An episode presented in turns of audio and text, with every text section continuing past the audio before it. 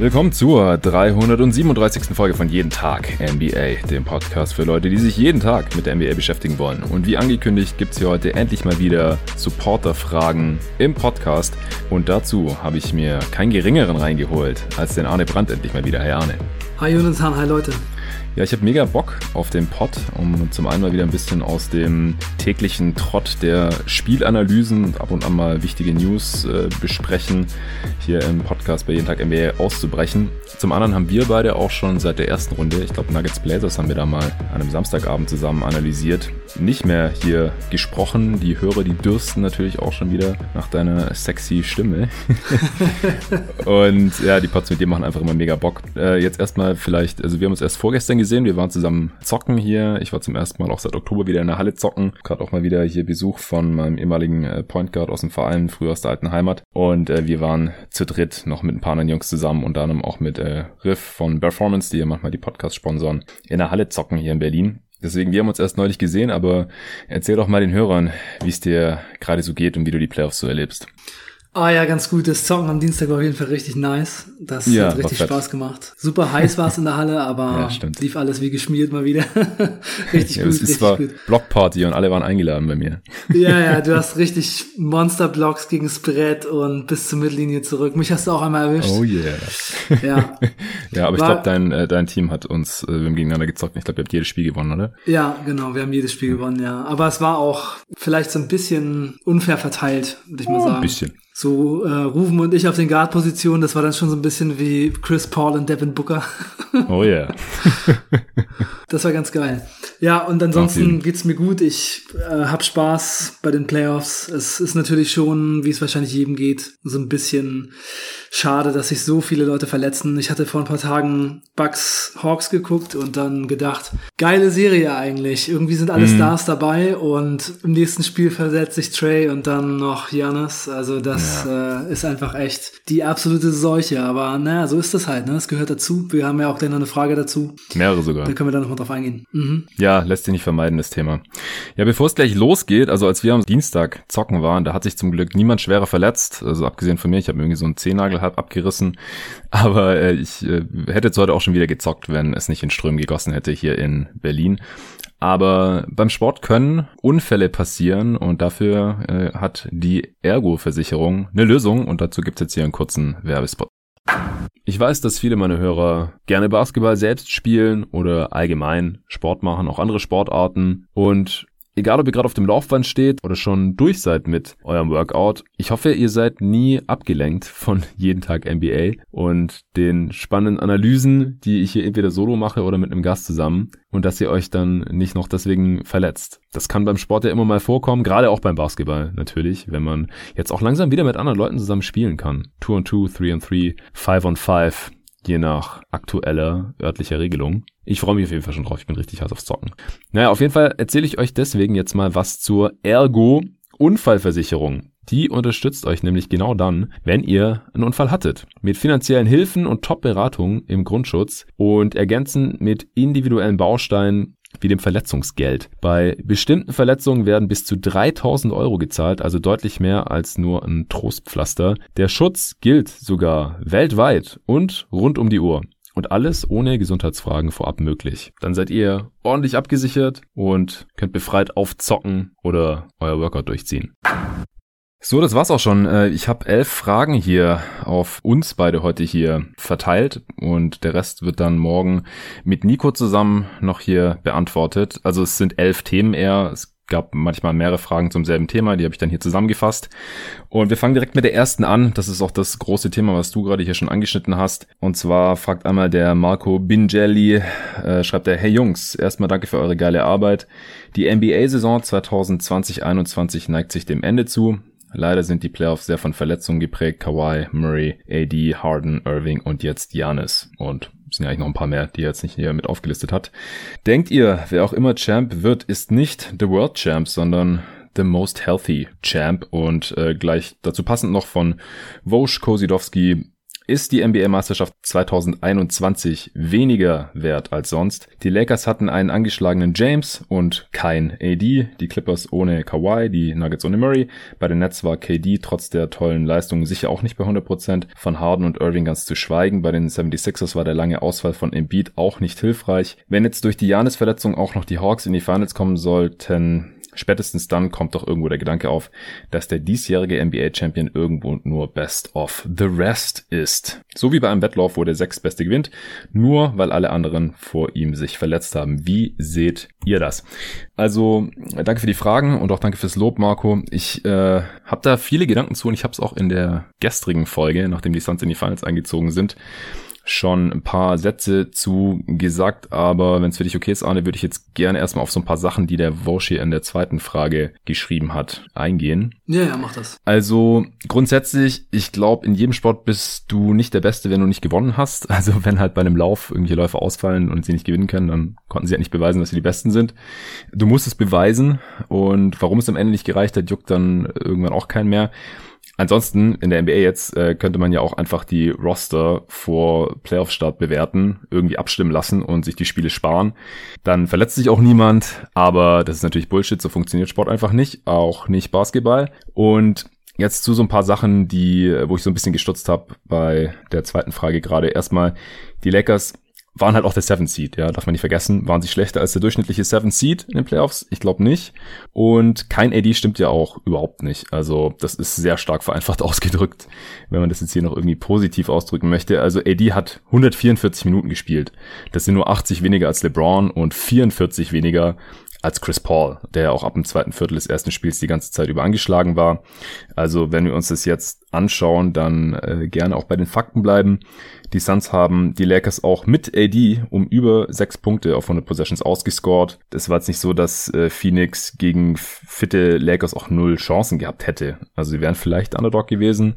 Sie waren aber halt ähnlich angeschlagen jetzt im Endeffekt und haben die Serie dann klar gewonnen. Wieso KD nicht bei 100% gewesen sein soll, kann ich auch nicht ganz nachvollziehen. Ich finde, der hat eher gespielt, als wäre er bei 110% in diesen Playoffs jetzt. Embiid war nicht fit, aber nicht, weil er lange ausgefallen war, sondern weil er einen Meniskusschaden hatte. Also First Seed war Philly ja trotzdem noch geworden, auch wenn er lange ausgefallen ist in der Regular Season. Und falls die Hawks in die Finals kommen, das entscheidet sich erst in den nächsten beiden Spielen, dann würde ich auch nicht sagen, dass es war wegen der Janis-Verletzung, sondern unter anderem, weil sie die Bucks auch ohne Trey geschlagen haben und Milwaukee halt selbst mit Janis in Game 4, das habe ich auch im gestrigen Pod hier noch erzählt, echt blamabel, blamabel gespielt hat. Also das darf man auch auf gar keinen Fall irgendwie hier unter den Teppich kehren. Äh, die Suns haben jeweils das Team geschlagen, das zuvor ein anderes Playoff-Team besiegt hatte ab der zweiten Runde. Ja, die Nuggets hatten in genau dieser Form die Blazers geschlagen. Also es ist nicht so, dass die Murray irgendwie in der ersten Runde noch hatten, dann die Blazers geschlagen haben, dann war der auf einmal weg. Nö, die haben die Blazers geschlagen und dann haben sie halt gegen die Suns verloren. Und zwar deutlich. Und die hatten die Blazers ja sogar noch ohne Barton geschlagen, der dann gegen Phoenix die letzten paar Spiele noch mitgemacht hat. Die äh, Clippers äh, haben auch zwei Spiele ohne Kawhi gegen die Jazz gespielt und die Serie noch gewonnen. Äh, davor hatten die Jazz diese Grizzlies geschlagen in diesen Playoffs in der ersten Runde. Also ja, Verletzungen sacken und wir würden alle gern die Teams in voller Stärke antreten sehen, aber das passiert halt leider nie so in den Playoffs, auch in anderen Jahren nicht. Dieses Jahr ist es noch eine Spur krasser, gar keine Frage. Aber deswegen brauchen wir jetzt halt hier nicht übertreiben, meiner Meinung nach, und die, äh, die Fakten halt so verdrehen, um es irgendwie noch krasser darzustellen. Das ist echt nicht nötig. Phoenix hatte ja auch die zweitbeste Bilanz der Regular Season in der gesamten NBA, darf man nicht vergessen. Nur Utah hatte ein Spiel mehr gewonnen. Und jetzt sind sie halt in den Finals. Also das ist das zweitbeste Team der Regular Season die Finals kommt. Das sollte jetzt, glaube ich, auch keine Sensation sein. Und die ersten beiden Plätze im Osten, die hatten halt nun mal auch Stars, die verletzungsanfällig sind. Hatten wir auch oft genug thematisiert hier bei jeden Tag NBA. Embiid, ähm, ich habe mit Phil am Sonntag einen Pod aufgenommen über eine Stunde nur über die Sixers. Da haben wir auch drüber gesprochen, dass Embiid in Playoffs halt fast nie fit ist. Damit ist leider immer so ein bisschen zu rechnen. Und Irving ist auch ein verletzungsanfälliger Star, was sich jetzt in den Playoffs wieder bestätigt hat. Harden war schon vor den Playoffs angeschlagen. Äh, LeBron und Nadia übrigens auch. Also das wurde auch davor in diversen Playoff-Previews angesprochen. Es wurde befürchtet und es ist dann halt letztendlich jetzt auch so eingetreten. Ähm, das sind so die Gedanken, die mir auch in den Kopf geschossen sind, als ich die Frage von Vosch hier gelesen habe. Wie geht's dir? Wie siehst du das ganze Thema, Ale?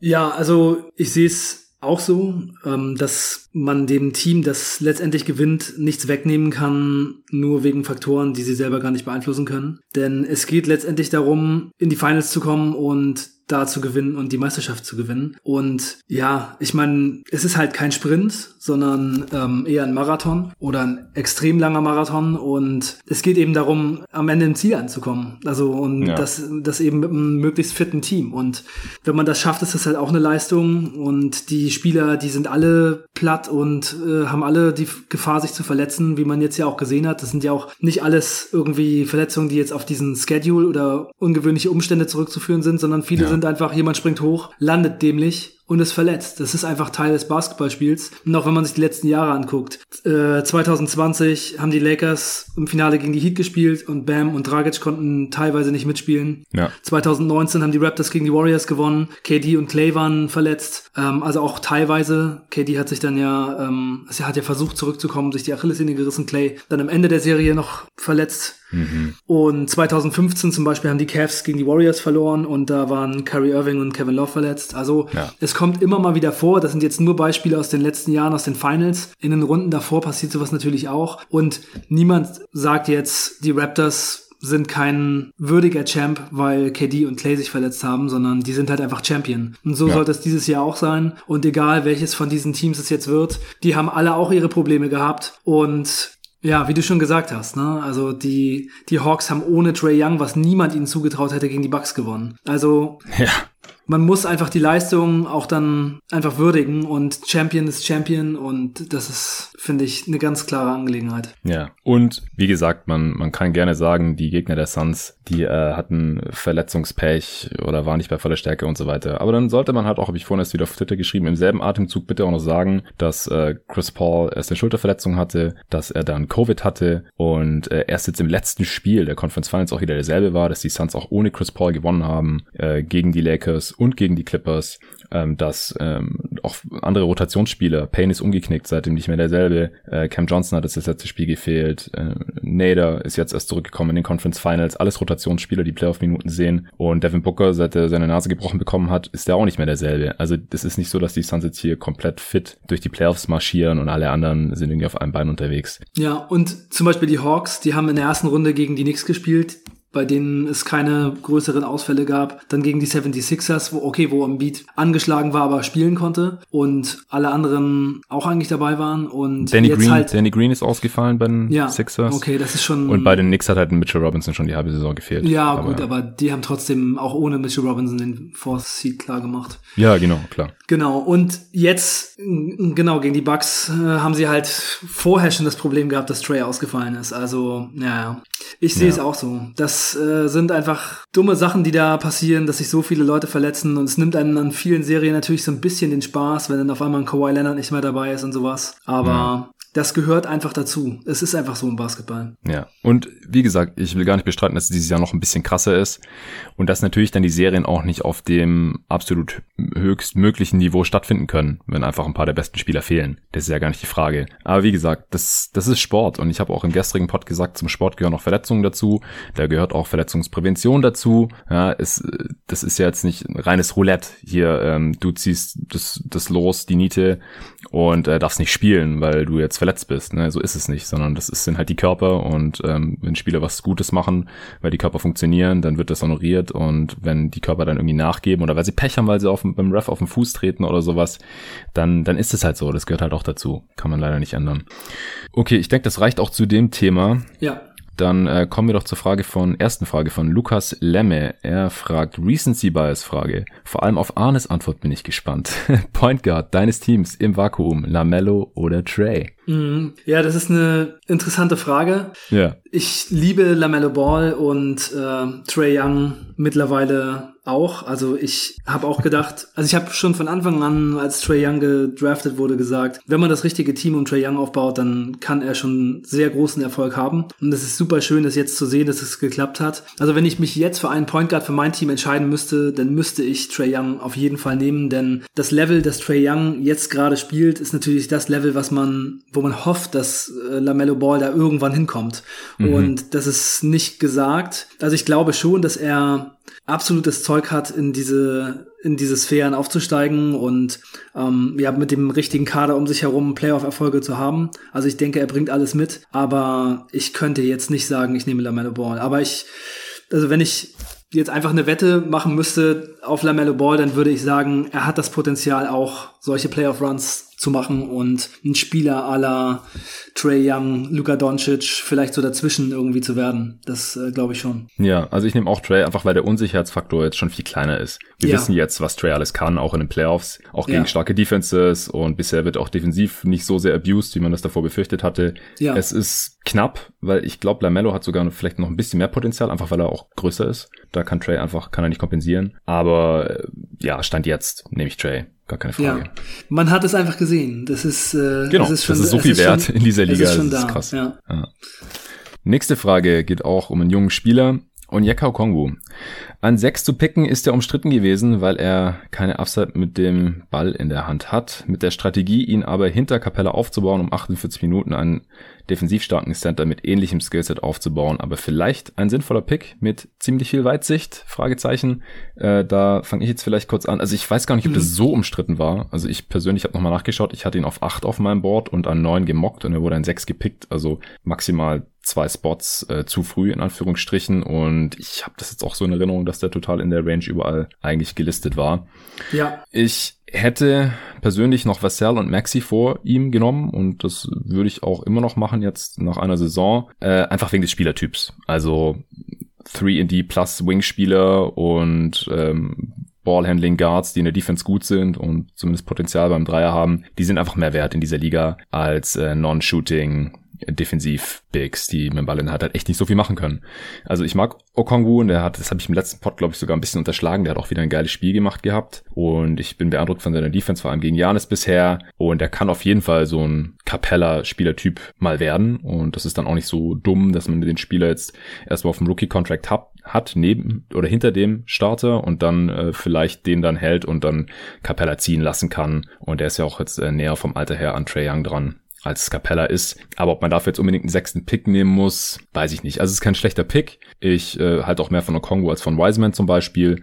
Aber es ist jetzt auch nicht unrealistisch, dass Okongo einfach ein Rollenspieler-Big bleibt und jetzt nicht gerade Richtung Bam Adebayo oder sowas geht, was so ein bisschen als Best Case immer genannt wurde. Aber die, die Ball-Skills, die Adebayo zeigt, die haben wir jetzt bei Okongo halt noch nicht gesehen. Ähm, wenn er halt ein Rollenspieler bleibt, dann ist ein sechster Pick ein bisschen viel vielleicht für sowas gewesen. Weil so Rollenspieler-Defensiv-Picks, die bekommt man halt, das sage ich im Pod ja immer wieder, auch immer relativ günstig per Trade oder per Free Agency. Ja. ja du hast eben gesagt, du hättest äh, Maxi und Vassell noch vor ihm gehabt. Was ist denn mit Killian Hayes und Tyrese Halliburton? Also Hayes hatte ich auf jeden Fall noch vor ihm. Ich kann meinen Board gleich nochmal aufmachen. Ich hatte ihn halt an, an 8 und Vassell und Maxi hatte ich direkt vor denen. Deswegen habe ich die jetzt gerade genannt. Ja, aber Killian Hayes und Tyrese Halliburton wurden auch noch nach ihm gedraft. Ja, stimmt. Da hast du recht. Dann waren da noch Spieler da, dabei in der Realität, die ich nicht vor ihm hatte. Also ich hatte Hayes ja sowieso an 1 auf meinem Board. Ähm, vor ihm hatte ich außerdem noch Okoro, Ball natürlich, Vassell, wie gesagt, Patrick Williams und Tyrese Maxey und Anthony Edwards. Und wen hattest du jetzt gerade noch genannt? Killian Hayes. Äh, Halliburton. Ja, Halliburton habe ich ein bisschen unterbewertet, den hatte ich nur an 12 gerankt. Ja, den müsste man im Nachhinein ein bisschen höher nehmen wahrscheinlich, klar. Ja, also ich muss auch sagen, mein äh, Typ Spieler ist das jetzt nicht unbedingt, den ich vor diesen ganzen anderen ziehen würde. Also Maxi Hayes, Vassell und Halliburton hätte ich auch auf jeden Fall früher gezogen. Hm. Auch einfach, weil diese Spieler, wenn sie sich wirklich so entwickeln, wie man es sich erhofft, sehr viel wertvoller sein würden. Also ich glaube, so der Best Case von Okongwu wäre vielleicht so ein Spieler so Richtung Bam Adebayo. Ja. Haben auch ein bisschen ähnlichen Körper. Bam Adebayo ist ein bisschen schwerer, aber ja, aber Adebayo kann halt jetzt schon so viel besser dribbeln und Midrange stampern. Ja, genau. Und das ist sehen. genau das, was ich jetzt als nächstes gesagt hätte. Okay. Okongwu hat Sorry. halt ähm, eine, eine ziemlich große Wingspan, 7'1, ist aber nur 6'8 groß, also ist ungefähr so groß und so schwer wie DeAndre Hunter, also eher wie so ein Wing. Und er kann halt nicht gut dribbeln und er kann eigentlich gar nicht werfen. Er trifft auch seine Freiwürfe nicht gut, so in den 60ern. Und das ist dann halt schon irgendwie so die Frage, was genau soll die Upside sein, dass er mal besser wird als diese ganzen anderen Spieler, die vielleicht einfach Primary Ballhändler werden oder zumindest Secondary Ballhändler oder einfach 3D Wings oder Scorer von der Bank. Äh, selbst das mit Tyrese Maxi, wer weiß, vielleicht wird er sogar noch ähm, Starting Five Scorer. Aber ja, es wäre mir das auch nicht wert gewesen. Also ich bin kein Freund von dem Pick. Ja. Gerade also auch für dieses, gerade auch für dieses Hawks-Team, muss ich sagen. Weil mhm. ich glaube schon, dass da der ein oder andere Spieler dabei wäre, der sehr gut zu Trey Young passen würde. Und wer weiß, vielleicht wäre es auch schwierig gewesen, weil die Hawks jetzt schon so gut sind. Und vielleicht ist dann eben doch Ukongo als Bankcenter jetzt gerade eine ganz gute Option, der ein bisschen solide Defense spielt. Aber ich glaube, die Upside und vielleicht auch der Trade-Wert, wenn man noch was anderes mhm. hätte machen wollen, wäre bei den anderen Jungs sehr viel höher gewesen. Ja, ich glaube, dass sie halt keinen Wing genommen haben, weil sie halt schon die ganzen anderen jungen Wings da gedraftet hatten. Hörter, Reddish, Hunter und äh, Collins ähm, noch als Vierer drin haben und dass sie dann deswegen quasi aus Teambuilding-Sicht dann lieber noch einen jungen äh, Big genommen haben. Aber der BPA war es nicht und eigentlich sollte man halt immer eher auf den BPA gehen. Das sehe ich schon auch so. Also war vielleicht ein bisschen zu früh, wie ich vorhin ja auch schon gesagt habe, aber unterm Strich jetzt sieht es Stand heute nicht nach einer Katastrophe oder so aus. Ja. Nächste Frage von Andreas Lipp. Er schreibt, ich traue mich gar nicht zu fragen, aber als alter DeMarcus Cousins Fanboy frage ich mich, ob man ihn nächste Saison wieder als festen Teil einer Rotation sieht und wenn ja, in welcher Rolle wenn er auf dem Platz ist, passieren einfach Dinge und das macht Laune. ja, es passiert auf jeden Fall Dinge. Das sind wahre Worte. Was sagst du, Arne? Ja, also ich glaube, wenn er beim Contender spielen will, ist das schon eher so seine Rolle gerade. Und ich glaube auch nicht, dass es nochmal viel besser wird. Ja. Wenn er bei einem anderen Team spielen will, das vielleicht eher so im Mittelfeld spielt und ihn etwas mehr braucht, dann könnte es vielleicht nochmal ein bisschen mehr werden. Aber offensichtlich will er ja eine Championship holen und ist gerade so ein bisschen im Ring chasen. Und dann wird das wahrscheinlich schon so ungefähr das sein. Also ich glaube auch, dass es eben eher gerade zu seiner Karrierephase passt, dass er eben in manchen Matchups nicht unbedingt eingesetzt werden kann, manchmal irgendwie dann so reingeworfen wird und ja, mit gemischten Erfolgen. Also ich denke, das ist es so ungefähr. ja, ich glaube auch. Also, dass er wieder Teil von der Rotation sein wird, das glaube ich schon. Aber ich schätze auch halt eher bei einem Contender für kleines Geld, wie die letzten drei Saisons ja eigentlich bei den Warriors, Lakers und Clippers jetzt. Muss halt mal fit bleiben auch. Also vielleicht nicht wieder irgendwas äh, am Knie kaputt machen oder Achillessehne reißen und so. Das hat ihm ja die letzten Jahre auch immer einen Strich durch die Rechnung gemacht. Ich kann mir auch gut vorstellen, dass er jetzt einfach bei den Clippers bleibt. Für kleines Geld. Das äh, scheint da gut gepasst zu haben. Und dann in den Playoffs ist er halt Matchup-abhängig spielbar. Ja, und in der Regular Season hatte er eine einigermaßen äh, solide Rolle. Also das war ja jetzt nicht so, dass er gar nicht gespielt hat. Teilweise war er Teil der Rotation. Ja. Nächste Frage. Julius von Croy mit einer sehr, sehr interessanten Frage. Also hätte ich ansonsten, oder hatten wir, glaube ich, uns auch schon drüber unterhalten, dass wir da vielleicht einen Pod drüber aufnehmen wollen. Er schreibt, moin Jungs, wie sehe bisher euer All-NBA Playoff First Team aus? Und wie, wie sähe ein Team mit Spielern aus, die in diesen Playoffs an Standing und Wert mit Blick auf die Zukunft eingebüßt haben. Also sind quasi zwei verschiedene Fragen. Du hast gesagt, wir könnten es ja noch um eine dritte Frage erweitern. Also auch Spieler, die ihren Wert verbessert haben in diesen Playoffs, oder? Ja, genau. Das okay. äh, finde ich, kann man gut mit reinnehmen, weil das ist schon was, worüber ich auch jetzt beim Gucken immer so nachgedacht habe. Wer sind ja. denn eigentlich so die Leute, die mich überrascht haben und die auf jeden Fall besser spielen, als ich es gedacht hätte? Gut, wollen wir mit dem All-Playoff First Team anfangen? Ja, okay. Also ist mir nicht so leicht gefallen. Also ich habe auch noch ein zweites und fast ein drittes Team aufgestellt. Aber ich hau jetzt einfach mal mein First Team ich raus. Hab auch ein, ich habe auch ein erstes und ein zweites. Okay, okay. Ähm, ja, dann äh, fangen wir einfach mal an. Also ich habe Jokic reingepackt vor Embiid. Ich habe KD drin, das ist für mich indiskutabel. Ich habe Kawhi reingepackt, obwohl der jetzt ein paar Spiele noch verpasst hat. Und äh, Luca, obwohl er nur die erste Runde gespielt hat. Und genauso Lillard, obwohl er nur die erste Runde gespielt hat. Weil bei den fünf, da bin ich einfach extrem beeindruckt, was die für eine Leistung gezeigt haben. Ich kann da auch individuell nur sehr wenig kritisieren. Ich kann jetzt schlecht sagen, dass die irgendwas hätten großartig besser machen können. Also in ihrem Teamkontext haben die schon so ziemlich das Maximum gebracht, finde ich. Ja, kannst du noch einmal wiederholen, die fünf? Jokic? Ja, Jokic, Durant, Leonard, Doncic und Lillard. Ja, ja, interessant. Also ich habe das Team jetzt ein bisschen anders aufgestellt. Ja, hau raus. Mm, also mein erstes Team ist Jokic, Durant, Paul George, Devin Booker und Trey Young. Ja, also kann ich nachvollziehen. Es ist halt auch voll schwer, da jetzt die Maßstäbe anzulegen. Ja, auf jeden Fall ich finde, genau, bei den Playoffs ist es halt sehr schwer, weil manche Spieler haben vier Spiele gemacht ja. und andere haben schon viel, viel mehr. Also dreimal, viermal so viele Spiele. Ja. Ja.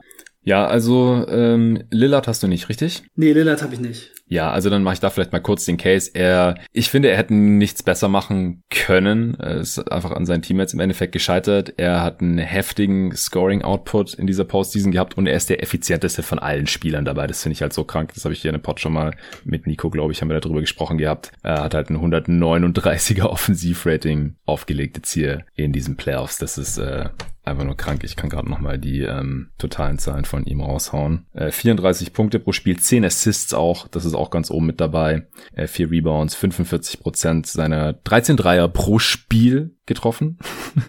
94 Prozent Freiwurfquote. Also das war offensiv einfach quasi eine makellose Leistung.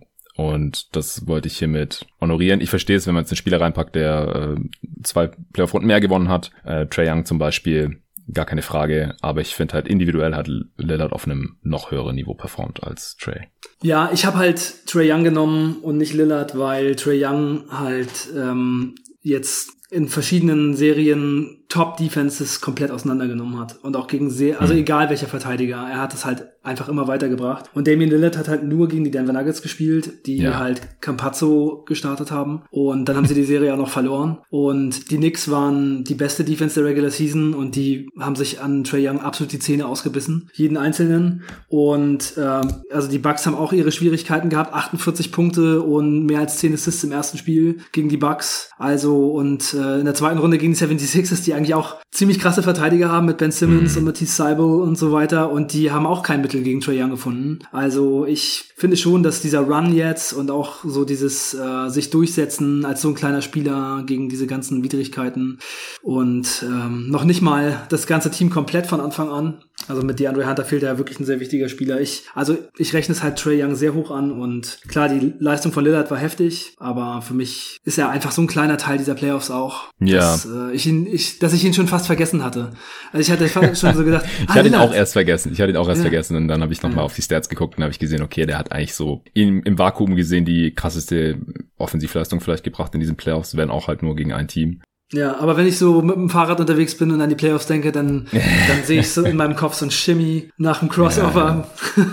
Also ich habe Trey auf jeden Fall auch safe im zweiten Team. Man kann ihn auch ins erste packen. Es, ist, es sind ja auch fiktive Teams. Also von daher ähm, werde ich das auch nicht irgendwie großartig diskutieren wollen. Äh, hast du gerade gesagt, die Knicks hatten die beste Regular Season Defense? Weil die waren nicht nur auf Platz vier vom Defensivrating. Okay, äh, da habe ich mich vertan. Ja, genau. Die Sixers waren auf drei. Also die waren sogar noch besser. Und ja. die Lakers auf zwei und die Jazz auf eins. Laut Clean ja, Glass zumindest. Ja. Alles gut. Wen hattest du noch drin? Also KD und Jokic hatten wir beide. Wen hattest du noch? Äh, Paul George. Ach ja, über Kawhi, weil er sich nicht verletzt hat. Ja, genau. Ja, es ist ähnliche Problematik in Anführungsstrichen. Ich fand halt Kawhi, als beide gespielt haben, den deutlich wertvolleren ja. und besseren Spieler als Paul George. War, ja. ja. Ja, aber ich, George hat jetzt auch ohne Kawhi noch viele sehr gute Spiele gehabt. Gerade das Spiel 5 gegen die Suns, das war vielleicht sein bestes Playoff-Spiel bisher ja. in seiner Karriere. Das war schon sehr krass. Ich habe ihn auch ins zweite Team gepackt, kann man hier auch gerne anstatt Kawhi. Aber wenn Kawhi gespielt hat, dann war er halt meistens eine absolute Maschine. Ja. Äh, Gerade gegen die Mavs in der ersten Runde. Das war einfach nur krank, was er da gemacht hat. Und hast du Book im First Team? Ja. Sehr geil. Das gefällt mir sehr gut. Ähm, Habe ich nicht, weil Booker mir ein bisschen zu inkonstant effizient ist in diesen Playoffs bisher. Ich weiß nicht, ob ich da vielleicht ähm, jetzt als als Fan zu zu hart mit ihm ins Gericht gehe oder was weiß ich. Also er spielt dafür, dass es auch seine ersten Playoffs sind, spielt er phänomenale Playoffs, gar keine Frage. 27 Punkte pro Spiel, über 6 Rebounds, fast 5 Assists. Aber er legt halt nur ein, wo haben wir es dann? 106er Offensivrating auf und das ist halt aus meiner Sicht nicht genug für All-Playoff First Team, leider. Ja, ich rechne ihn da so ein bisschen an, dass er sich die Nase dreifach gebrochen hat und dann mit dieser Maske rumhantiert hat und dann ohne Maske spielt und dann gleich auch nochmal einen draufgekriegt hat. Ja. Auch, dass er, als Chris Paul raus war, einfach wahnsinnig gut gespielt hat. Ja. Also das war schon auf jeden Fall teilweise so Kobe Bryant-like, wie er einfach volle Pulle in die, jedes Mal in die Midrange reingeht und das Ding fast jedes Mal trifft im dritten Viertel vom... Jetzt machst du die Lakers-Fans wieder sehr wütend gerade. die hassen den Vergleich.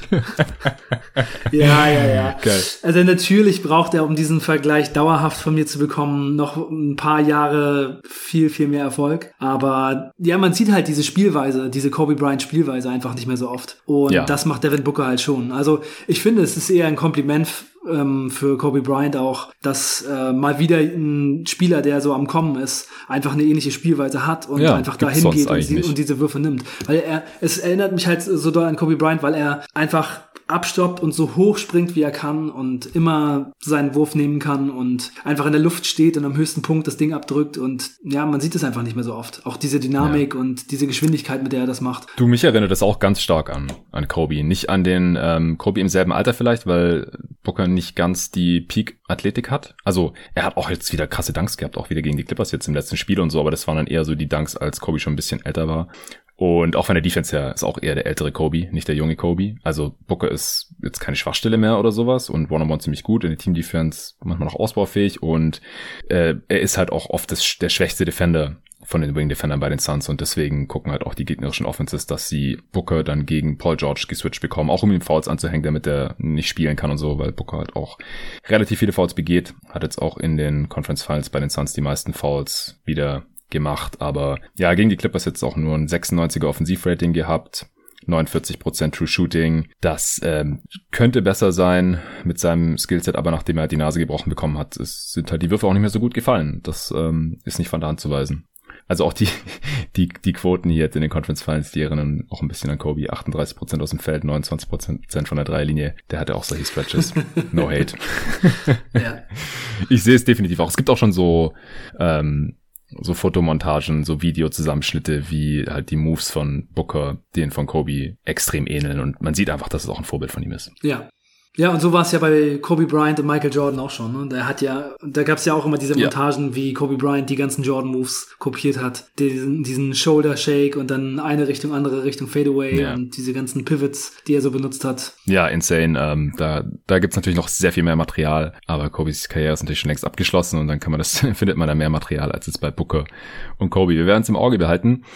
Ähm, hauen, wir uns, hauen wir noch vielleicht noch kurz unsere Second Teams raus. Also man kann, glaube ich, klar erkennen bisher, dass ich mehr den Fokus auf individuelle Leistungen in Serien, eher unabhängig von äh, davon, wie weit die Teams jetzt gekommen sind, gelegt habe. Deswegen habe ich Luca auch im First Team, weil ich halt auch finde, er hätte nicht viel besser spielen können äh, gegen die Clippers in der ersten Runde. Und im Second Team habe ich Embiid, Janis, auch Paul George und Trey Young dann und dann noch Donovan Mitchell, weil der hat auch eine unglaublich starke Serie gespielt. Gegen, äh, erst gegen die Jazz und dann auch noch gegen die Clippers. Das fand ich auch schon sehr, sehr krass.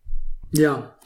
Ja, es ist auf jeden Fall so, dass man da mit verschiedenen Maßstäben rangehen kann. Also natürlich, wenn die Dallas Mavericks in der ersten Runde gegen die Knicks gespielt hätten, dann wäre Doncic vielleicht auch weitergekommen. Ne? Und ich habe da jetzt halt Young und Doncic ist rausgeflogen, auch knapp. Von daher kann man auch anders rangehen, aber es ist halt keine Wissenschaft. Nee. Und äh, ich kann auch mal mein zweites Team sagen. Ich habe ähm, Embiid, Kawhi, Antetokounmpo, Damian Lillard und Luka Doncic im zweiten Team. Okay, dann hast du jetzt auch ein paar meiner Kandidaten nicht im First Team, habe einfach ins Second Team gepackt. Ja, und Chris Paul, den hätte ich auch gerne schon da eigentlich auch reingepackt, aber er hat halt leider so ein bisschen Probleme gehabt mit seiner Schulter und so, aber wenn Chris Er war selten Paul, fit. Er war nur gegen die Nuggets fit. Man hat es letzte einfach. Nacht gesehen, wenn Chris Paul auf seinem Game ist, da gibt es im Moment echt fast keinen Point Guard, den ich in den Playoffs lieber in meinem Team hätte ja. als ihn. Also er ist einfach, also der Ball ist in so sicheren Händen bei Chris Paul und er macht so viele Assists, fast nie einen Turnover und er weiß genau, was er machen will und das ist nicht zu stoppen. Das ist schon ziemlich beeindruckend. Also das Spiel letzte Nacht war absolut grandios. Ja, das war sick. Aber ich will ja auch nur noch mal betonen, ja, in der ersten Runde war Chris Paul die ganze Zeit angeschlagen, äh, direkt, wie gesagt, ab dem zweiten Viertel von Spiel 1. Dann gegen die Nuggets war er dann wieder fit und hat dominiert, ähnlich wie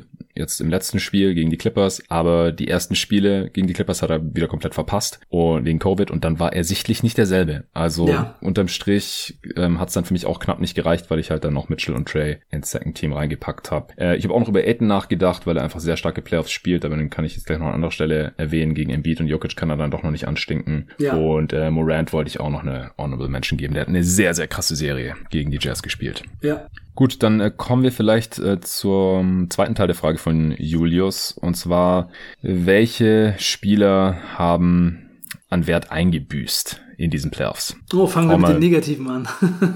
ja, und dann äh, beenden wir ja. die Sache mit ja. einer positiven Note. Ich hätte jetzt, ich hätte jetzt mit den positiven Jungs angefangen, aber egal, egal, egal. Also nee, Nummer eins, ähm, ich habe sie tatsächlich sogar hier durchgerankt. Ähm, oh. Nummer eins ist ganz eindeutig Ben Simmons. Ja, ich glaube, da gibt's keine zwei Meinungen. Das war so witzig. Definitiv. Wir waren beim Zocken am Dienstag und dann ist einer aus meinem Team zum Korb gegangen und war irgendwie völlig frei unterm Korb und passt das Ding weg und es ist ein Turnover und einer von deiner Mannschaft schreit Ben Simmons Ja. und da habe ich schon gedacht, es gibt so manche Terms, die bleiben einfach. Das so, wird für immer bleiben. Unter, wenn der Point, unter, äh, Point Guard unterm Korb durchdribbelt, ist es Nashen. Ja. Nashing around the basket. Und das Ja. ist jetzt halt Ben Simmons. Es ist äh, Teil des Vokabulars wahrscheinlich ab jetzt. Ja, tough. Ich glaube, wir müssen auch nicht mehr so viel dazu sagen. Ich habe, Nee. wie gesagt, mit Phil über eine Stunde drüber gesprochen, am letzten Sonntag gerne noch meine Pod reinhören. Es kam auch eine Frage dazu, ähm, zu Simmons Trade-Wert. Also ähm, gerne in den Pod nochmal reinhören. Da haben wir eine Stunde über fast nichts anderes gesprochen als über Simmons, was man machen sollte anstelle des Sixers, welchen Trade-Wert er hat und so weiter, die ganzen Schwierigkeiten, die es da gibt. Mhm. Und deswegen können wir uns das jetzt hier sparen. Also wenn die Ähm. Bulls Zach Levine gegen Ben Simmons traden, dann werde ich sofort Atlanta Hawks Fan. Ich glaube, die Gefahr besteht nicht. Ja, ja. realistisch. Ähm, gut, dann würde ich mal den nächsten raushauen. Ich habe es eigentlich nicht gerankt, aber mache ich jetzt hier ad hoc. Äh, Chris Stubbs Porzingis. Ja, den habe ich auch. Auch Also- an der Stelle. Mieser Verfall im Vergleich zu den letztjährigen Playoffs natürlich auch, hat sich in der Regular Season schon angedeutet. Da hatten wir hier im Pod ja auch immer die Hoffnung, ey, der hat jetzt gerade eine schwere Verletzung, der muss sich erst noch einspielen, bla bla bla. Mhm. Aber er ist irgendwie ein Schatten seiner selbst, ist irgendwie ein 7-3 Shooting Guard geworden und einfach viel zu leicht zu verteidigen. Defensiv auch gar nicht mehr den Einfluss. Das ist aus meiner Sicht eigentlich noch das größere Problem, weil das war Ja. sein Wert, auch was ihn zum Einhorn gemacht hat. Seinen Wurf hat er ja noch irgendwie, also vor allem seine, seine Spot-Up-Dreier. Aber wenn er halt den Ring nicht mehr beschützen kann, dann ist er halt echt äh, nicht mal mehr die Hälfte wert, leider. Ja, er ist jetzt eigentlich ein Seven Foot, wie groß ist er? Three Bertans. Ja. Oh, ja. ja, vielleicht. Ähm, hau, doch, hau doch gerne den nächsten raus. Ja, als nächstes habe ich äh, Julius Randle. Habe ich auch. Ja, ja, Der wurde ein Julius bisschen Randle, entzaubert hier. Der hat in der Regular Season gegen die Hawks 39 Punkte im Schnitt gemacht in den Matchups. Das ist natürlich immer nicht ganz so aussagekräftig, aber es war unter anderem einer der Gründe, warum ich gedacht habe, dass die Knicks die Hawks in der ersten Runde schlagen und Ja. bei ihm ging halt gar nichts. Also er hat auch ganz dämlich gespielt, einfach mit dem Kopf durch die Wand, viel zu viel forciert, ganz, ganz schlimme Würfe genommen. Er hat natürlich auch teilweise schwierige Würfe getroffen, aber er hat einfach auch in Situationen, wo er ganz klar das, den körperlichen Vorteil hat, nicht den Weg zum Korb dann gesucht, sondern einfach sofort den Ball gechuckt. Also es war wirklich schlimm anzusehen und das Ergebnis, was dabei rausgekommen ist, ist halt auch wirklich katastrophal. Und das für dieses Knicks-Team, das so eine, so, so eine fabelhafte Saison gespielt hat und jeden überrascht hat und dann war es wirklich ein sehr enttäuschender Playoff-Auftritt. Noch nicht mal ein gutes Spiel dabei. Also Ja. hätte er wenigstens mal einmal so gezeigt, was er drauf hat, aber es äh, wollte einfach nicht funktionieren. Ja, auch wenn es weh tut, hier nochmal die Zahlen. 18 Punkte pro Spiel, fast 12 Rebounds, ist okay. Äh, 4 Assists bei 4,6 Turnovers, unter 30% aus dem Feld, 33% seiner Dreier und er hat fast 7 Dreier pro Spiel genommen. Und äh, das ergibt ein Offensivrating von 84. Und wie du gesagt hast, er hatte kein einziges wirklich gutes Spiel dabei. Also es ist auch nicht besser geworden im Verlauf der Serie, wie es dann halt bei vielen Spielern ist, die zum ersten Mal in den Playoffs sind, die adjusten dann, die wachsen äh, mit der Situation an der Aufgabe und so weiter, war da alles nicht zu sehen. Und die Hawks Defense ist keine Top Defense. Also das muss man auch nochmal dazu sagen. Und seine Defense wiederum fand ich auch problematisch. Teilweise also das wie gesagt, er wurde hier so ein bisschen entzaubert und das sollte einem schon noch ein bisschen zu denken geben für die Zukunft. Also kann natürlich sein, dass er jetzt in der Offseason nochmal hart an sich arbeitet und dann nächstes Jahr irgendwelche Countermoves hat und ich meine, wurde auch nicht super gecoacht von Thibodeau, muss man dazu sagen. Gibt vielleicht Coaches, die ihn da auch in einfache Situationen gebracht hätten und so, aber er muss hier auf jeden Fall auch genannt werden. Ja, Ich habe noch äh, Dennis Schröder mit hier drin. den habe ich tatsächlich hier bei meinen fünf, die ich nennen wollte, nicht dabei. Okay, dann bin ich mal gespannt, äh, wen du noch gefunden hast. Aber ja, war, war so ein bisschen mixed bag bei ihm. Er war jetzt nicht super schlecht, aber er hat auf keinen Fall so gespielt, ähm, wie jemand, der 100 oder 120 Millionen Dollar Ja. bekommen möchte in seinem nächsten Deal. 14 Punkte pro Spiel, 2,8 Assists, 40 Prozent aus dem Feld, 30 Prozent von der Dreierlinie. Das ähm, Ja, besonders problematisch ist, glaube ich, für ihn einfach an diesen Playoffs, dass er in einem Spiel, wo er wirklich gebraucht wurde, null Punkte gemacht hat. Also Ja, ja, genau. Also das ist ja, ja. ja, das ist halt so, wie wie kann es sein, dass ein Spieler, der so gebraucht wird, null Punkte macht? Also das ist halt wirklich schon sehr problematisch. Das sieht man auch nicht so oft. ja, ist richtig. Als von so einer in den Playoffs von so einer zweiten, in dem Spiel war wahrscheinlich die zweite Option und macht null Punkte. ja, Das nachdem er die schon ausgefallen ist, genau. Ja. Ja, Ja, also ihm wurden aber- auch die Grenzen aufgezeigt, definitiv. Ja, genau, ihm wurden die Grenzen aufgezeigt, aber ich habe da noch ein paar Leute, bei denen ich äh, noch ein bisschen größere Probleme sehe, weil ich glaube, Schröder, ja, das hätte man vorher die Leute gefragt, äh, kann es sein, dass Schröder in einem Spiel in den Playoffs irgendwie gegen die Suns null Punkte macht, dann hätten die meisten wahrscheinlich gesagt, ja, könnte schon passieren. Also ich glaube nicht, dass es jetzt die Sicht auf Dennis Schröder sehr doll verändert hat. Also ich habe äh, als nächstes Rudi Gobert, mm, denn ich glaube, okay. es, es ist einfach jetzt nicht mehr von der Hand zu weisen, dass Rudi Gobert, wenn es in höhere Playoff-Runden geht und der Gegner ja die Möglichkeit hat, gut Small zu spielen, dass Rudi Gobert absolut vom Feld gespielt werden kann. Und Spiel 6 gegen die Clippers war für Gobert eine absolute Katastrophe. Also ich habe mir vorhin noch mal die Condensed Version angeguckt und einfach mal nachgezählt, bei wie vielen Dreiern Goberts Verhalten und Position auf dem Feld ursächlich war für den freien Dreier. Und es waren, okay. und es waren elf Stück und die meisten in der zweiten Halbzeit und die Clippers haben in der zweiten Halbzeit 79 Punkte gemacht. Und ja. ich hatte schon das Argument gehört, dass bei vielen Situationen Gobert halt helfen muss, weil seine, weil die Defender um ihn herum so schlecht sind, dass ähm, sie einfach die Leute nicht vor sich halten können. Und ich habe dann einfach mal gezählt, bei wie vielen Drives es halt so war, dass Gobert tatsächlich da sein musste, ansonsten wäre es ein Layup gewesen. Und es waren von denen elf meiner Meinung nach zwei, mhm. wo wirklich der Mann vorbei war und es war gut, dass er da war, aber dann kommt halt der Kick aus und es wird ein Dreier. Und es ist halt auch bei der Jazz Defense sehr offensichtlich gewesen, dass es immer einfach nur ein Drive ist. Gobert steht in der Mitte, und es war immer ein Pass und sofort der Dreier. Also noch nicht mal die Rotations gelaufen. Mhm. Ähm, weil immer der zweite Help Defender, der dann eben ja so für zwei Leute zuständig sein muss, immer nicht so richtig in der Mitte steht und ähm, meistens dann gar nicht zu dem Spieler hinkommt, der den Ball hat. Also sagen wir mal, Gobert verteidigt Terrence Mann und der steht in der Corner. Dann bleibt Bogdanovic bei dem Spieler, der auf dem Flügel ist und lässt Terrence Mann in der Ecke stehen. Selbst als Terrence Mann schon 30 Punkte hatte im dritten Viertel, haben sie den immer noch stehen lassen. Das ist total, das ist total irre. Und das Ding ja. ist, wenn der Spieler dann hinrotiert, also hinrotiert, einen und weiter rutscht, Bogdanovic geht dann runter in die Ecke, Gobert kommt halt nie raus. Also, ähm, oder wenn er rauskommt, dann kommt er halt nur den halben Weg und hält den Arm hoch. Also es sind halt einfach nach NBA-Terms freie Dreier. Ja. Und das sieht einfach absolut zerstörerisch katastrophal aus, wenn der Defensive Player of the Year so auseinandergenommen wird und 79 Punkte sein Team kassiert in einem Do-or-Die-Game. 81 ja. sogar waren das in der zweiten Halbzeit. Oh, ich dachte, es wären 79 gewesen. Ja, ja krass. mhm. Ja, und die Jazz waren in dem Spiel ja auch total weit vorne. Es stand 90 zu 71 für die Jazz. Ja. Und dann wurden sie einfach abgeknallt. Und ja, Gobert, also tut mir leid, der war dafür der Grund. Also wenn Gobert einfach an der Dreierlinie verteidigen könnte, dann würde es nicht so laufen. Oder wenn sie Gobert einfach vom Feld nehmen würden und irgendjemand anderes raufschicken, dann wäre es vielleicht zu dem Zeitpunkt auch noch so ein bisschen anders gelaufen. Aber, Aber irgendjemand, der im Kader der Jazz steht, ich, ich wüsste echt nicht wer. Glaubst du, Favors hätte es besser gemacht? Oder ich, die hatten einfach niemanden. Ne? Ultra Small hätten sie spielen können vielleicht, damit O'Neal auf der 5 oder? Ja, das ist halt der Grund, warum ich auch glaube, dass die, dass man mit diesem Jazz-Team nicht nicht Champion werden kann. Ich glaube, es geht Ja, nicht. ja, das, das sage ich schon die ganze Saison. Ja, ja, aber man, also das war einfach nochmal auf dem Silbertablett präsentiert. Hier, schaut es euch an. Rudi ja. Gobert stolpert durch die Zone und die Dreier fliegen von allen Seiten in den Korb. Also, ja. ja.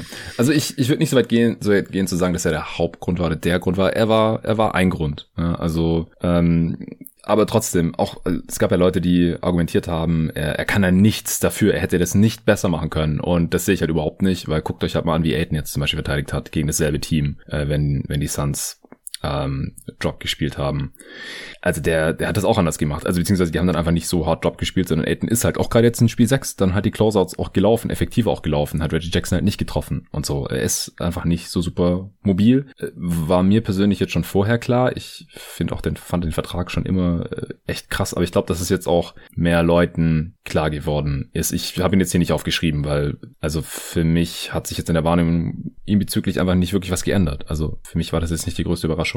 Weder ja. wie, wie die Jazz hier aufgetreten sind oder woran es dann gescheitert ist, noch ähm, wie Gobert dann halt in, in solchen Situationen aussieht. Leider. Ja, ja, also eine Sache, die ich dabei halt besonders problematisch finde, ist, dass Gobert halt bei einer 19-Punkte-Führung bei jedem Drive, egal ob der Defender davor ist, dran ist und den eigentlich contained hat oder nicht, immer zu Hilfe kommt. Mhm. Also er ist immer da, weißt mhm. du? Also da sind zum Beispiel Situationen, zum Beispiel Reggie Jackson zieht in die Zone rein, Mike Conley ist vor ihm, hat ihn vor sich, Reggie Jackson ist nicht an ihm vorbei, nichts, aber Gobert steht trotzdem direkt dahinter und der Schütze ist in der Ecke frei, weißt du? Also das ist einfach ja. problematisch. Man muss einfach den Defendern dann auch mal vertrauen. Und wenn Reggie Jackson den dann halt auch mal reinmacht und gegen die Defense von Conley oder es gibt einen Foul, dann sind es halt zwei Punkte oder ein Punkt für einen Freiwurf oder was auch immer, aber nicht jedes Mal ein Dreier. Es ist halt immer, immer ein Dreier. Das kann doch nicht sein. Also ich meine, wenn die Jazz einfach gesagt hätten, wir spielen unser normales Ding runter, wir versuchen jetzt mal die Dreier wegzunehmen und wenn dann mal jemand gegen die Defense einen Korbleger macht, dann ist es halt so, aber wir lassen uns jetzt hier nicht in der zweiten Hälfte jeden Angriff einen Dreier reinschießen, dann, dann wäre das vielleicht auch anders gelaufen. Also ich meine, die haben ja jetzt auch nicht mit, mit 40 Punkten verloren. Am Ende waren es, glaube ich, 10. Also Die Clippers konnten ja nur mit diesen ganzen Dreiern auch überhaupt nur aufholen. Mit zwei Jahren ja. schaffst du das ja gar nicht mehr zeitlich am Ende. Ja. Wenn du schon so weit zurücklegst in der zweiten Halbzeit. Ja, das, das war echt übel. Also äh, auch gerechtfertigt, dass du ihn hier erwähnst. Ähm, ich habe noch einen Spieler drin, da würde mich interessieren, wie du ihn so siehst, weil du hast auch große Stücke auf sein, äh, seine Verpflichtung. Er wurde halt zu den Denver Nuggets getradet, äh, Aaron Gordon. Und ich bin ein bisschen davon enttäuscht, was er offensiv geleistet hat, während Jokic absolut keine Hilfe hatte zeitweise offensiv. Und Aaron Gordon, der hat in Orlando halt schon 16, 18 Punkte pro Spiel gemacht. Der hat in äh, seinen einzigen Playoffs, die er bisher gespielt hatte, davor 15 Punkte pro Spiel gemacht, äh, immerhin, und jetzt halt 11 Punkte pro Spiel. Er war jetzt nicht super ineffizient oder irgend sowas. Ich glaube, in der Serie gegen die Suns hat er keinen einzigen Dreier getroffen, das ist natürlich auch ein Problem. Aber ich fand ihn offensiv viel zu unsichtbar und äh, er verdient jetzt auch nicht gerade wenig und wurde halt so als äh, großes fehlendes Puzzlestück hier äh, proklamiert. Und defensiv hat er halt auch nicht immer den Impact gehabt. Also on, on Ball, da passt halt nur in bestimmten Matchups und in der Help, die hat halt auch nicht diesen riesigen Impact. Also das ist jetzt auch nicht schlecht oder so, aber er war mir bisschen zu unsichtbar auch in diesen Playoffs. Ist jetzt auch der letzte Name, der mir da noch eingefallen ist. Ich weiß nicht, ob ich jetzt noch irgendjemanden übersehe aber den hätte ich jetzt auch noch genannt. Ja, also ich finde Aaron Gordon auch enttäuschend, aber ich glaube, wenn das Team vollständig gewesen wäre, dann wäre die Rolle schon ziemlich gut für ihn gewesen, denn wir haben sie ja auch gecovert, so zehn Spiele ungefähr, nachdem der Trade passiert ist. Da mhm. hat Denver ja jedes Spiel gewonnen quasi und ja. da hat das schon ziemlich gut gepasst und ja, Aaron Gordon ist einfach kein geborener Offensivspieler, das hat man in Orlando auch immer schon gesehen, dass die Rolle eigentlich für ihn nicht so richtig ideal ist, aber ich glaube, es ist halt ein sehr, sehr großer Unterschied, ob man in einem Team so das Gefühl hat, ich bin hier die zweite Geige, von mir wird das erwartet und ähm, ich bekomme das Vertrauen, oder ob man in einem Team spielt und eigentlich eher so die Rolle hat, äh, Rennen, Dunks machen, Defense spielen und ab und zu mal einen abstauben. Und ich glaube schon, dass das für ihn zu einem Problem geworden ist. Mhm. Also ich hatte ja auch schon mal in einem Pod zu dir gesagt, es wirkt fast so, als hätte er sein Offensivspiel verloren oder das so ein bisschen verlernt. Ja. Und ja, wenn man einfach nicht immer die zweite Geige ist, dann ist es halt für manche Spieler auch total schwer, irgendwie so im Rhythmus zu bleiben und das dann eben auf einmal auf Knopfdruck wieder zu liefern. Und ich glaube, so ist es eben so ein bisschen für ihn gewesen. Er ist einfach nicht so besonders skilled, hat nicht so einen sicheren Wurf und ja, ich glaube, er hat dann auch so ein bisschen wahrscheinlich sein Selbstvertrauen äh, nicht so in der Rolle richtig finden können. Ja, ja, schon enttäuschend, aber es, es überrascht mich nicht so doll. Nee, also überrascht mich jetzt auch nicht so. Ja. Aber die Nuggets hätten es halt gebraucht, dass er ja ein bisschen wächst, über sich hinaus wächst oder halt wieder ein ähnlicher Spieler ist, wie er schon mal früher war in seiner Karriere bei einem schlechteren Team und das äh, kam halt nicht. Wen hast du denn jetzt noch? Du müsstest noch jemand haben. Jimmy Butler. Oh ja. Ähm, ja. Ja. Ja, letztes Jahr nach den Playoffs, da haben wir diesen äh, super Pod gemacht, die ganzen Playoffs nochmal zusammengefasst und dann über die Legacy von Michael Jordan und LeBron geredet. Ich kann mich noch daran erinnern, als wäre es gestern. Jimmy Der Butler war ja auch erst im Oktober, ja, war ist ja nicht ein Jahr her, ja, das stimmt, das stimmt. Das nur nicht stimmt. mal ein Dreivierteljahr. Ja, ich kann mich noch genau daran erinnern, wie wir darüber geredet haben, ob Jimmy Butler jetzt äh, ein Top 10 Spieler ist oder nicht. Ja. Und äh, wir haben, glaube ich, beide gesagt, er ist es nicht ganz, obwohl die Playoffs schon krass waren, aber aber ja, diese Playoffs er waren war für jemanden. Ja. ja. genau, er war ein Kandidat für die für die Top 10. Etwas, wir haben gesagt auch, dass er etwas zu unkonstant ist und das nicht mhm. einfach immer abruft und dass sein Scoring ein bisschen zu va viel variiert und so, aber diese Playoffs waren einfach katastrophal für ihn. Also er hat ja. Einfach weit unter seinen Möglichkeiten gespielt, ganz schlecht getroffen und ja, nicht viel nicht viel gebracht. Sein Team ist 4 zu 0 rausgeflogen gegen die Bucks, die sie letztes Jahr geschlagen haben letztes Jahr bis in die Finals, jetzt achtkantig rausgekegelt und er konnte es auch einfach nicht ändern. Er hat in Spiel 4 in 38 Minuten 4 von 15 geworfen, 0 von 2 Dreier und das war's. Ja, ich äh, heue der Vollständigkeit halber auch gerne nochmal die Zahlen raus. Wäre sonst unfair den anderen Spielern gegenüber. Er hat äh, knapp 15 Punkte pro Spiel gemacht, fast 8 Rebounds, 7 Assists im Schnitt, liest sich erstmal jetzt nicht so mega mies. Also klar, 14,5 Punkte ist ein bisschen wenig für die erste Offensivoption, aber auch unter 30 Prozent aus dem Feld getroffen. Er hat wieder mehr Dreier genommen in den Playoffs, fast vier pro Spiel, aber keine 27 Prozent getroffen, 73 Prozent Freiwürfe, auch weird. Also er war halt komplett off. So, er trifft über die Karriere 84 Prozent, letztes Jahr 86 Prozent in den Playoffs, äh, davor 88 Prozent in den Playoffs seiner Freiwürfe, wenn jetzt auf einmal äh, 16 von 22, ist halt auch echt kleine Sample Size, wenn zwei mehr reinfallen, sieht's nicht mehr so komisch aus.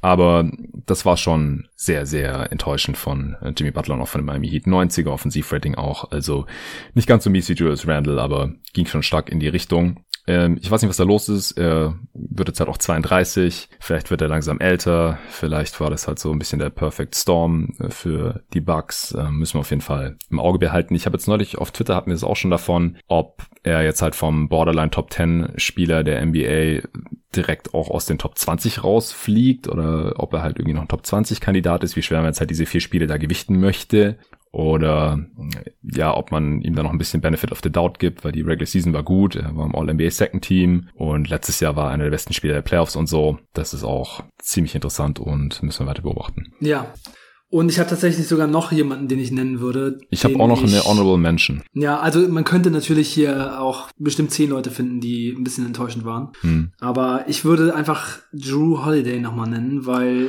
uh. ich einfach beim Schauen der Bugs die ganze Zeit so das Gefühl habe, jetzt haben die Bugs in diesen Playoffs schon wieder so viele Probleme in der Offensive. Und Drew Holiday ist mir einfach nicht aggressiv genug. Ich finde, er, er spielt Echt? einfach, ja, ich finde, er spielt einfach nicht so richtig seine körperlichen Fähigkeiten aus und ich finde, er kommt auch nicht so richtig an seine Spots. Er, er trifft nur 41 Prozent aus dem Feld. Sein, also der, der Dreier ist ja sowieso nicht seine Stärke, aber auch da trifft er nur 29 Prozent. Hm. Und ich finde einfach, dass da so ein bisschen der Star Punch fehlt. Also dieser dritte offensive Star. Also in der ersten Runde gegen Miami, da war das noch ganz, ganz gut. Da hatte ich noch das Gefühl, es geht schon so ganz gut los, aber mittlerweile warte ich einfach darauf, dass mal ein bisschen mehr von ihm kommt. Also ich finde auch jetzt gegen dieses Hawks-Team sollte einfach ein bisschen mehr drin sein. Ja, also ich finde manchmal sogar, dass er ein bisschen überdreht und zu wilde Würfe nimmt. Gerade die Pull-Up-Dreier und so, denke ich manchmal so, ey, ihr, ihr kriegt auch einen besseren Wurf hier noch im Halbfeld. Ihr habt auch noch Janis. Also äh, ich, dann hatte ich aber zeitweise wieder das Gefühl gegen die Netz so, das ist irgendwie jetzt äh, Reinkarnation von Eric Bledsoe. Aber Eric Bledsoe hat dann halt irgendwann gar nicht mehr geworfen und Joe Holiday hat dann trotzdem noch weiter geworfen, auch in Game 7, was dann ihn auch den Arsch gerettet hat am Ende. Da war er super wichtig. Er ist halt ähnlich wie Chris Middleton super inkonstant. Die wechseln sich auch so ein bisschen ab mit Flop- und Top-Leistungen, was ja. witzig und gleichzeitig traurig ist zu sehen. Ähm, ich ich finde sein Playmaking und sein Passing extrem gut in diesen Playoffs bisher. Macht doch über acht Assists im Schnitt, was ähm, meine Erwartung eigentlich noch übersteigt. Aber ja, als, als Scorer ist er äh, letztlich zu zu inkonstant. Ähm, Im Schnitt geht's noch von der Effizienz der 109er Offensivrating, ist jetzt weit weg von, von den Werten von anderen Jungs, die wir hier gerade behandelt haben.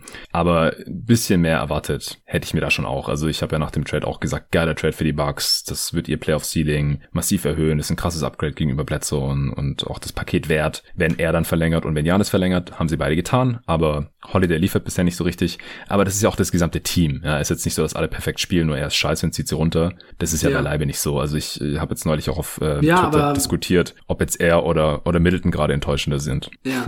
ja, aber von ihm wird es natürlich schon erwartet. Also er hat im ersten Spiel gegen Atlanta ähm, 33 gemacht und dann im zweiten 22, also mit zwei guten Spielen gestartet. Aber jetzt halt die letzten beiden ähm, sechs Punkte, zwei von elf aus dem Feld und danach 19 Punkte und sechs von 17 aus dem Feld. Ja. Also es ist schon so, dass gerade da so ein bisschen mir dieser Star Punch von ihm fehlt, den ich erwartet hätte. Auch teilweise eben gegen die Verteidiger, die die Atlanta Hawks so gegen ihn haben, ja, wo man ja. erwarten sollte, dass ein Typ von dem Kaliber, für den so die Draft Picks der nächsten Jahre draufgegangen sind, einfach mal mal so ein bisschen dominiert und dieses Team etwas mehr, etwas souveräner anführt. Also ich habe teilweise das Gefühl, er spielt so, ähm, also kommt nicht so richtig zum Korb, kann sich nicht so richtig durchsetzen und der Jumper fällt nicht und dann fällt ihm auch offensiv nicht mehr so viel ein. Es ist äh, gerade schon so ein bisschen dass ich das Gefühl habe, ja, selbst die dritte Rolle ist in den Playoffs hm. teilweise ein bisschen groß für ihn. Also ich meine, die spielen gegen die Hawks und Trey Young ist nicht dabei und können das Ding nicht gewinnen und er kriegt nichts gerissen. Das ist schon ein bisschen enttäuschend, finde ich. Ja, ja, da hast du auf jeden Fall einen Punkt. Ich äh, würde jetzt auch nicht komplett dagegen gehen, aber ich finde nicht ganz so mies wie äh, viele der anderen Spieler, die wir jetzt hier gerade besprochen haben. Ja, das stimmt natürlich. Aber gerade in Anbetracht der Gegenspieler, da, ähm, er hat einen kaputten Bogdanovic gegenüber oder einen Trey Young oder einen Lou Williams ja. oder sowas, da müsste eigentlich deutlich mehr gehen, das stimmt ja, schon.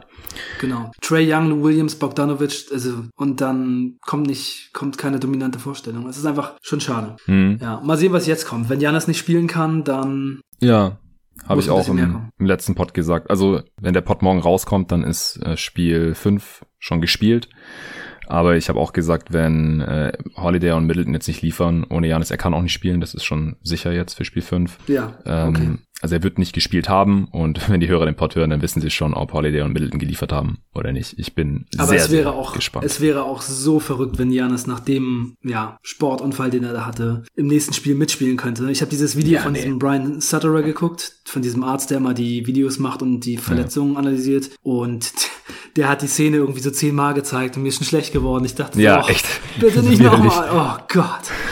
Wie weit kann man sein Bein überdrehen? Das ist echt, echt fies. Und danach aufstehen ja. und laufen. Ja, das genau. Aber ich hatte ja die gleiche Verletzung. Also meine schlimmste Sportverletzung war genau so. Ich bin zum Korbleger hochgegangen, runtergekommen und mir ist auch jemand von vorne ins Bein reingelaufen. Ja. Ich weiß nicht genau, wie weit mein Bein darüber gegangen ist, aber ich konnte danach auch normal nach Hause gehen und habe auch eine Woche später wieder versucht zu spielen und so. Aber es hat sich dann halt über Jahre hingezogen, bis das wieder alles normal war. Da habe ich mhm. teilweise einfach einen Schritt nach hinten gemacht in der Küche und mein Bein ist wieder rüber gefloppt. Also Alter. es ist schon, kann okay. schon fies sein. Also mal sehen, ob wir ihn noch mal sehen. Ich würde mich natürlich total freuen, aber da soll man auch nichts riskieren. Also ich glaube, nee, nee, auf keinen Fall. Wenn das Bein einmal so weit rübergegangen ist, dann kann es schon passieren, dass es nicht mehr so stabil ist. Mal gucken.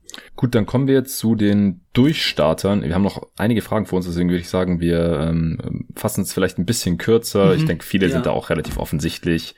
Ähm, müssen wir jetzt auch nicht jedes Mal die Stats runterbeten. Ja, ähm, wir quatschen schon wieder an Quatschen. Ja.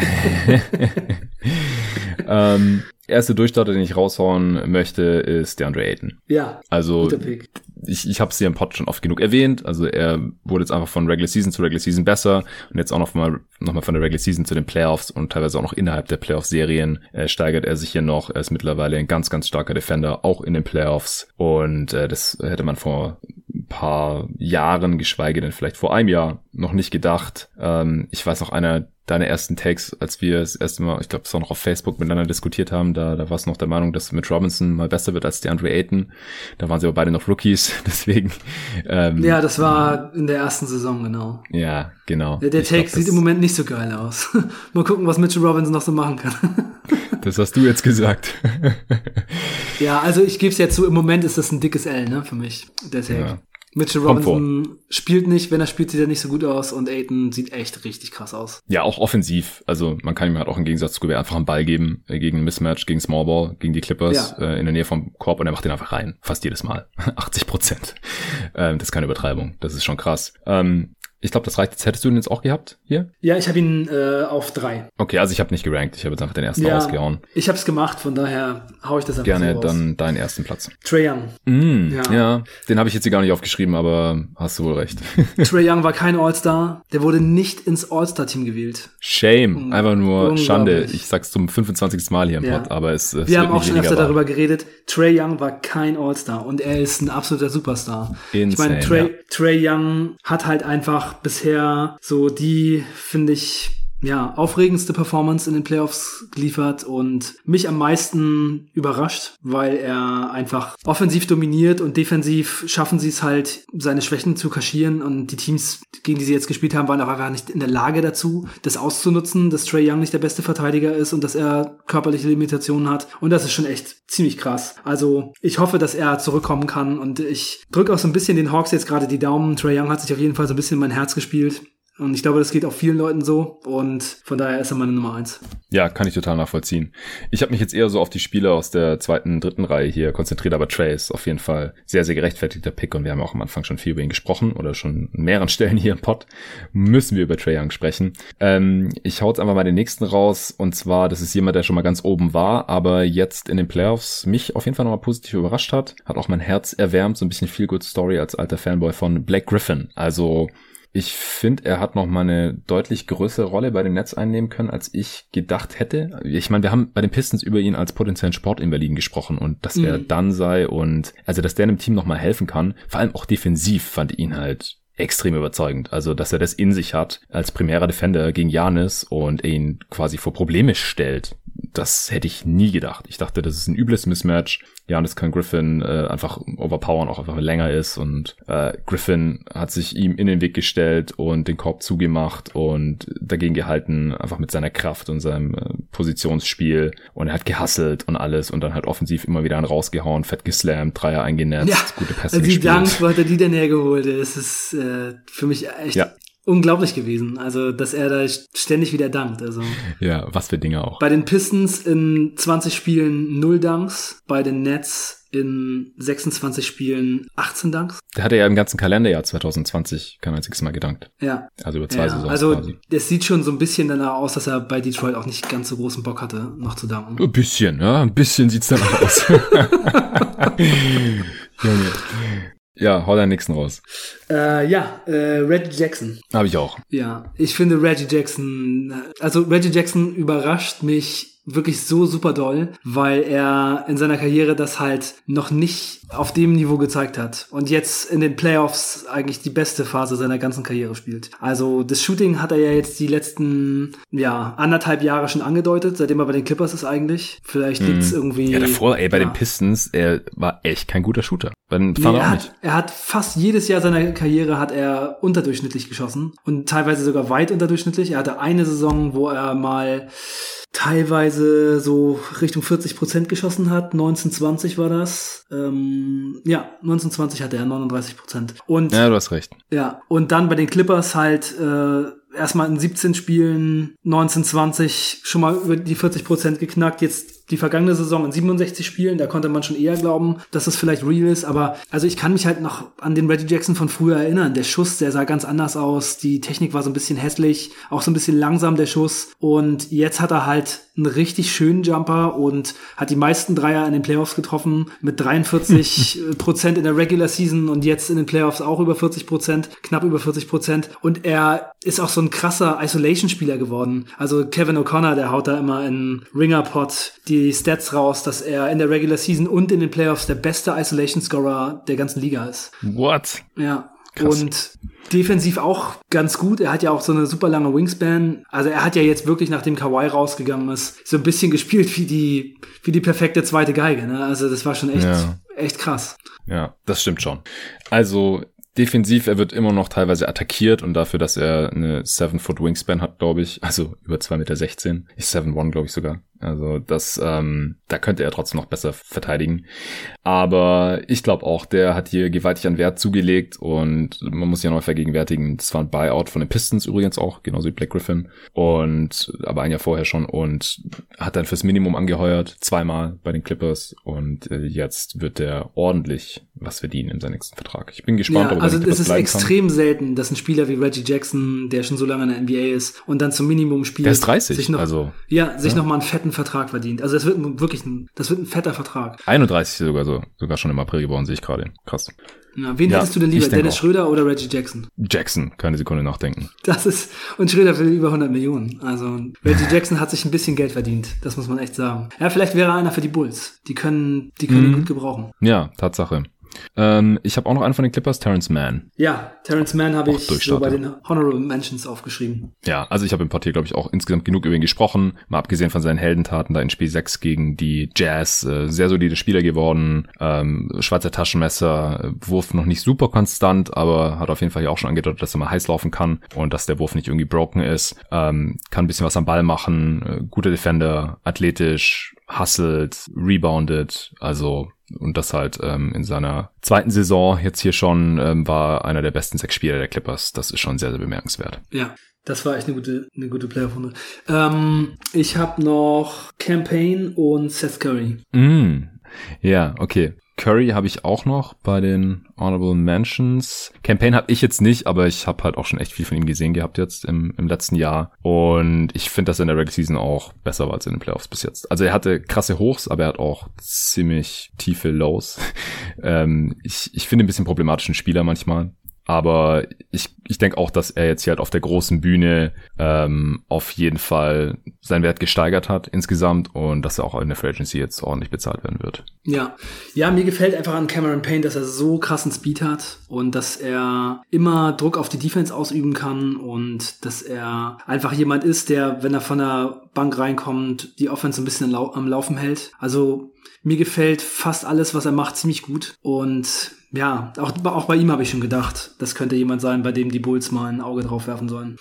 Ich glaube halt nicht, dass er bei einem guten Team konstant starten sollte. Also ich weiß nicht, ob er dafür konstant genug ist und dann auch gegen Starter ran muss und dann auch defensiv ist er manchmal ein bisschen überfordert. Also könnte gut gehen, muss aber nicht. Also ich, ich finde auch hier in den Playoffs, also er hat einfach ordentlich in Effizienz eingebüßt. In der Regular Season war er krass. Also 122 Offensivrating, 44 Prozent von seinen wilden Dreiern getroffen. ähm, ist ein Einmann Fast Break und er ist halt auch einer der wenigen Spieler bei den Suns, die konstant in die Zone kommen. Er ist nicht ja. der geilste Finisher. Wenn er finisht, sieht's krass aus, weil er super wilde Korblegerversuche hat. Mhm. Aber er wird auch oft geblockt oder verlegt die dann. Ähm, ist, ist manchmal ein bisschen schwierig, aber er übt Druck auf die Zone ja. aus. Das ist schon ja, relativ viel wert und ist ein guter Passer. Das ist echt gut. Ja, und Seth Curry habe ich noch, der hat auch krasse Playoffs gespielt. Ja, den habe ich wie gesagt auch. War super wichtig für die 76ers, hat 18 Punkte, 19 Punkte im Schnitt gemacht und hat 50 Prozent seiner Dreier getroffen und die Offense ja, ein bisschen am Laufen gehalten, so gut es eben ging, aber gereicht hat's halt nicht. Aber die Playoff-Performance und auch die Regular Season war schon, war schon sehr gut. Ist auch echt ein Spieler, den ich sehr, sehr gerne mag. Ich stehe ja sowieso auf diese ganzen Shooter und ja, Seth Curry ist auf jeden Fall einer, den ich oft im Kopf habe, wenn ich selber auf den Korb werfe. Also ich habe noch ein paar Honorable Mentions, die werde ich jetzt einfach noch rausknallen hier, damit Hörer sich nicht wundern, ob ich die vergessen habe oder so. Aber die müssen wir jetzt nicht mehr besprechen. Ich habe noch äh, Nick Batum aufgeschrieben, mhm. Bruce Brown, äh, Kevin Herter, aber da habe ich mal gecheckt, der hat, der legt fast die identischen Stats auf ja. in der Regular Season. Ja, das habe ich auch mir Ist auch schon mal was wert, in, in den Playoffs das äh, Niveau immerhin mal zu halten, vor allem als so junger Spieler. Ja, genau. Und halt auch gegen bessere Gegner in wichtigeren Momenten und so. Und ich finde, dass er jetzt auch schon DeAndre Hunter und jetzt auch Trey Young teilweise hier ganz gut mit ersetzt hat. Mit ja, und im Game 7 halt äh, seine Career Ja, stimmt. da war der beste Hawk. ja, ja. Tatsache. Aber im Schnitt ist es echt genau gleich viel Punkte pro Spiel, dasselbe Offensivrating und so. Das ist äh, fast schon beeindruckend, wie äh, identisch das aussieht. Ja, ja. Und äh, Jamorant wollte ich auch nochmal genannt haben. Ja, und ich finde, wenn es darum geht, dass der Wert eines Spielers oder der die Sicht auf die Karriere sich ändert, dann muss man Chris Paul noch nennen. Denn dass Chris Paul jetzt in die Finals mm. gekommen ist, ist für seine Legacy unglaublich wertvoll. Und wenn er den Titel holt, dann wird er nochmal einige Schritte nach vorne machen. Also für ja. Chris Paul würde es mich super, super doll freuen freuen, weil das eigentlich so bei seiner unglaublichen Karriere immer das einzige war, was immer noch so, ja, etwas unpassend war für so einen super Point Guard, dass er nie so den richtig großen Erfolg hatte, aber jetzt sieht es ja echt gut aus. Also sollte sich da nicht jetzt noch jemand verletzen, dann wird, das, wird das krass für seine Karriere. Safe. Auf jeden Fall, guter Punkt. So, äh, wir kommen zur nächsten Frage. Das ist auch nochmal ein größeres Thema. Da kamen auch mehrere Fragen zu, die so alle in dieselbe Richtung gingen.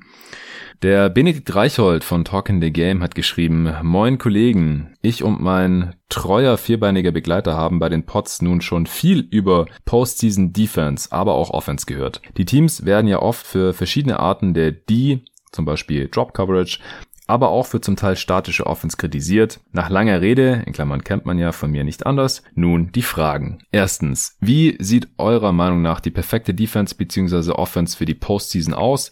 Dabei geht es eher um die gespielten Systeme etc. Also, soll ich anfangen? Ja, fang du an.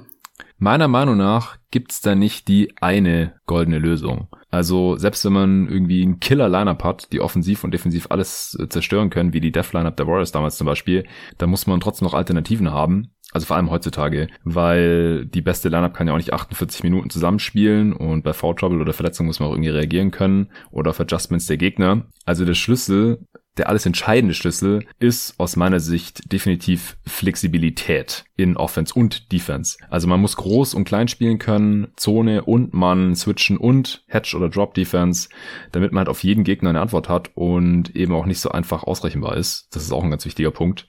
Das, das hat man jetzt auch gesehen, dass es bei manchen Teams einfach ein Problem war, weil die einfach immer dasselbe gespielt haben. Wir haben es vorhin bei den Jazz äh, besprochen. Das klappt dann halt in der Regular Season sehr, sehr gut. Und dann in den Playoffs ähm, hat man schnell Probleme. Und auch bei den Bucks ist ja auch ein großes Thema gewesen. Und ist es auch immer noch. Also Drop ja. ist ja auch nicht per se schlecht, sondern nur, wenn der Gegner hochprozentige Pull-Up-Shooter hat und man äh, nicht einfach adjusten kann und was anderes spielen kann.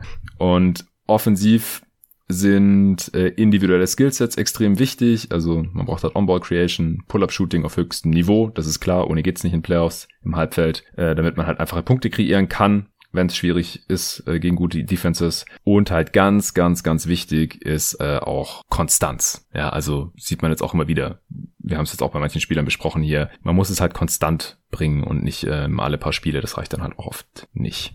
Das sind so die Gedanken, die ich hier sofort hatte zu der Frage. Ja, ja, bei der Defense gehe ich voll mit. Es gibt einfach Situationen, in denen man verschiedene Dinge braucht und es ist manchmal eben in den Playoffs das Wichtigste, dass man sich auf den Gegner einstellen kann. Also nicht umsonst sind jetzt zum Beispiel die Clippers in zwei Serien von 2 zu 0 Rückständen zurückgekommen, weil sie sich einfach auf den Gegner eingestellt haben und was verändert haben. Teilweise kommen meiner Meinung nach die Adjustments von Lou ein bisschen spät. Also man mhm. hört es irgendwie auch schon so in drei verschiedenen Podcasts. Wäre besser, wenn er es so und so macht und dann macht das und das funktioniert. Also das hat man bei Tyron Lou auf jeden Fall schon öfter. Aber es ist natürlich cool, wenn der Kader das hergibt. Und zur Defense muss ich sagen, dass sich die Suns vom Kader her und von der Defense her echt richtig cool finde, weil mir gefallen Defenses am besten, wo man nicht so richtig eine Schwachstelle hat. Also yes. bei den Suns ist das halt einfach so. Die haben in der Starting Five Devin Booker vielleicht als größte Schwachstelle, aber das lässt sich immer noch kaschieren, wenn alle anderen echt gut sind und das ist halt bei den Suns so. Also wenn man einen schlechten Verteidiger und vier gute drauf hat, dann ist es eigentlich fast nie ein Problem, vor allem nicht auf den Guard-Positionen. Und dann haben sie ja. eben auf der Bank auch noch irgendwie äh, einfach clevere Leute. Also Saric ist auch kein schlechter Verteidiger. Also die haben eigentlich keine richtige Schwäche und die müssen halt ja zum Beispiel auch anders spielen, weil Saric ja nicht unbedingt ein Rim Protector ist, ähm, dann, dann wird schon teilweise so ein bisschen anders verteidigt. Aber ja. ja, die Suns haben auf jeden Fall so, finde ich, eigentlich den für mich besten Defensivkader, der offensiv auch noch hochgradig Leistung bringen kann. Also mir gefällt die Suns Defense dann eigentlich so mit am besten. Also es gibt natürlich auch andere Teams, die vielleicht noch eine, also vom Personal her noch eine bessere Defense aufs Feld stellen könnten, aber dann haben sie halt Offensivprobleme und das ist eben das Krasse bei den Suns, dass die halt zum Beispiel diese ganzen Wings haben, die auch noch gute Schützen sind, wie Crowder und Cam Johnson und Bridges, ähm, Craig, Bridges. Nader, die sind alle ja, defensiv Craig, ja. gut bis sehr gut und sind okay, solide bis sehr gute Shooter. Das ist schon krass. Ja, ja, ja das und das, also ich muss sagen, das Suns-Team gefällt mir von daher echt richtig gut. Das wäre echt so mein Ding. Kommt ja später auch noch, glaube ich, eine Frage, was wir so bevorzugen. Da ja. kann man dann vielleicht noch mal so ein bisschen mehr drauf eingehen. Ja, die zweite Frage von Ben war auch schon, welche Teams kommen dem in diesen Playoffs am nächsten? Da hast du jetzt schon die Suns und Clippers genannt. Das sind tatsächlich auch die beiden Teams, die ich als erstes aufgeschrieben habe. Und dann mit Abstrichen können oder konnten das teilweise noch die Bucks machen, aber aus irgendwelchen Gründen machen die es einfach nicht konstant. Ja, das ist ein ganz wichtiger Punkt. Muss es konstant bringen. Ähm, und die Nets auch teilweise und die Hawks halt, aber halt auch nicht auf diesem höchsten Niveau. Die haben halt noch mehr Schwachstellen dann, offensiv und oder defensiv. Ja. Und alle anderen Teams, ich habe echt drüber nachgedacht, die haben entweder nicht die defensive Vari Variabilität, weil sie nicht das Personal haben oder das einfach nie gecoacht wurde, ähm, oder offensiv halt heftige Schwachstellen. Also zu wenig Spacing, Shooting, zu wenig On-Ball, Creation, Pull-Up-Shooting, solche Sachen. Ja, es ist halt sehr schwer, alles auf die, auf einen Roster zu vereinen. Das ist in der NBA normalerweise so, dass man irgendwo seine Schwachstellen hat. Und die allerbesten Teams, die haben dann manchmal nicht so richtig offensichtliche, aber das kommt halt eigentlich gar nicht so häufig vor. Also jetzt die letzten Jahre hatten die Lakers ja auch total die krasse Defense, aber dann schon teilweise auch mal offensiv so ein paar Sachen, die nicht so gut funktionieren. So das Shooting manchmal so ein bisschen ja. äh, schwierig und so und waren dann auch auf, auf die Stars und auf Fast Breaks und so angewiesen und manchmal lief es einfach nicht, aber ja, bei den Suns habe ich da schon in der Regular Season immer gedacht, die haben eigentlich an beiden Enden des Feldes wirklich einen guten Mix und Top Level.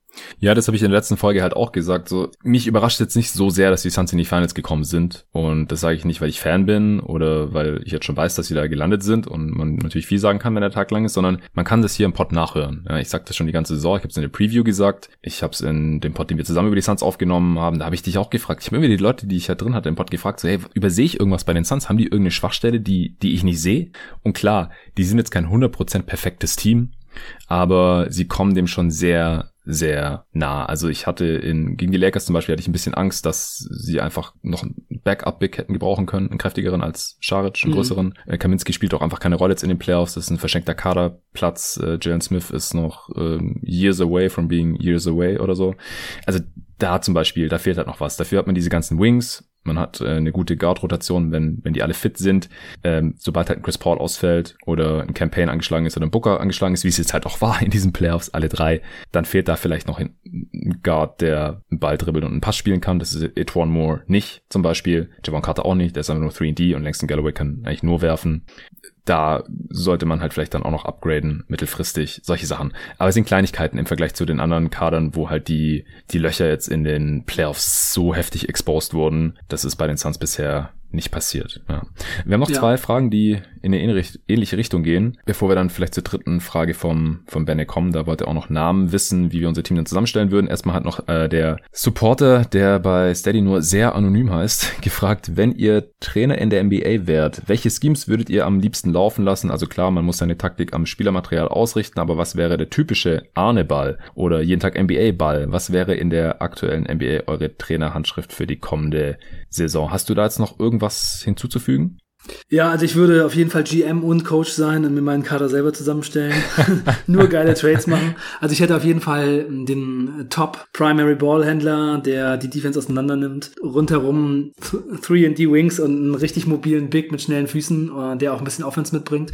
Und dann kann man halt fast alles machen. Mein Team würde super schnell spielen, viele Dreier, Ball Movement, Player Movement, Quick Decisions und ähm, ja, äh, auf jeden Fall ein offensives Feuerwerk abbrennen und defensiv hätten wir dann halt einfach alles drauf. So wie wir es vorhin besprochen haben. NBA ja, Championship. Genau, also auch hier, ich glaube, das Allerwichtigste ist einfach nicht zu sehr auf einen Stil versteifen, auch wenn man damit die Siege in der Regular Season maximieren kann, siehe Jazz und auch Bucks jetzt äh, die letzten Jahre, man muss flexibel bleiben. Auch die Rollen der Spieler nicht versteifen. Ich finde, das hat man jetzt bei Tyron Lue sehr gut gesehen, dass man auf den Gegner ja. reagieren kann, dass man adjusten kann äh, und dass man auch keine Angst hat vor Experimenten. Ja, also nicht nur, weil man das die ganze Saison schon so gemacht hat, äh, kann man das auf keinen Fall in der Playoff-Serie anders machen oder sowas. Das führt aus meiner Sicht nicht zum Erfolg. Ähm, Frage noch von Justus Göttling. Äh, welche wichtigsten Fähigkeiten würdet ihr den jeweiligen Positionen auf dem Court geben? In Klammern zum Beispiel wichtigste Skill von Wings etc., um erfolgreichen Playoff-Basketball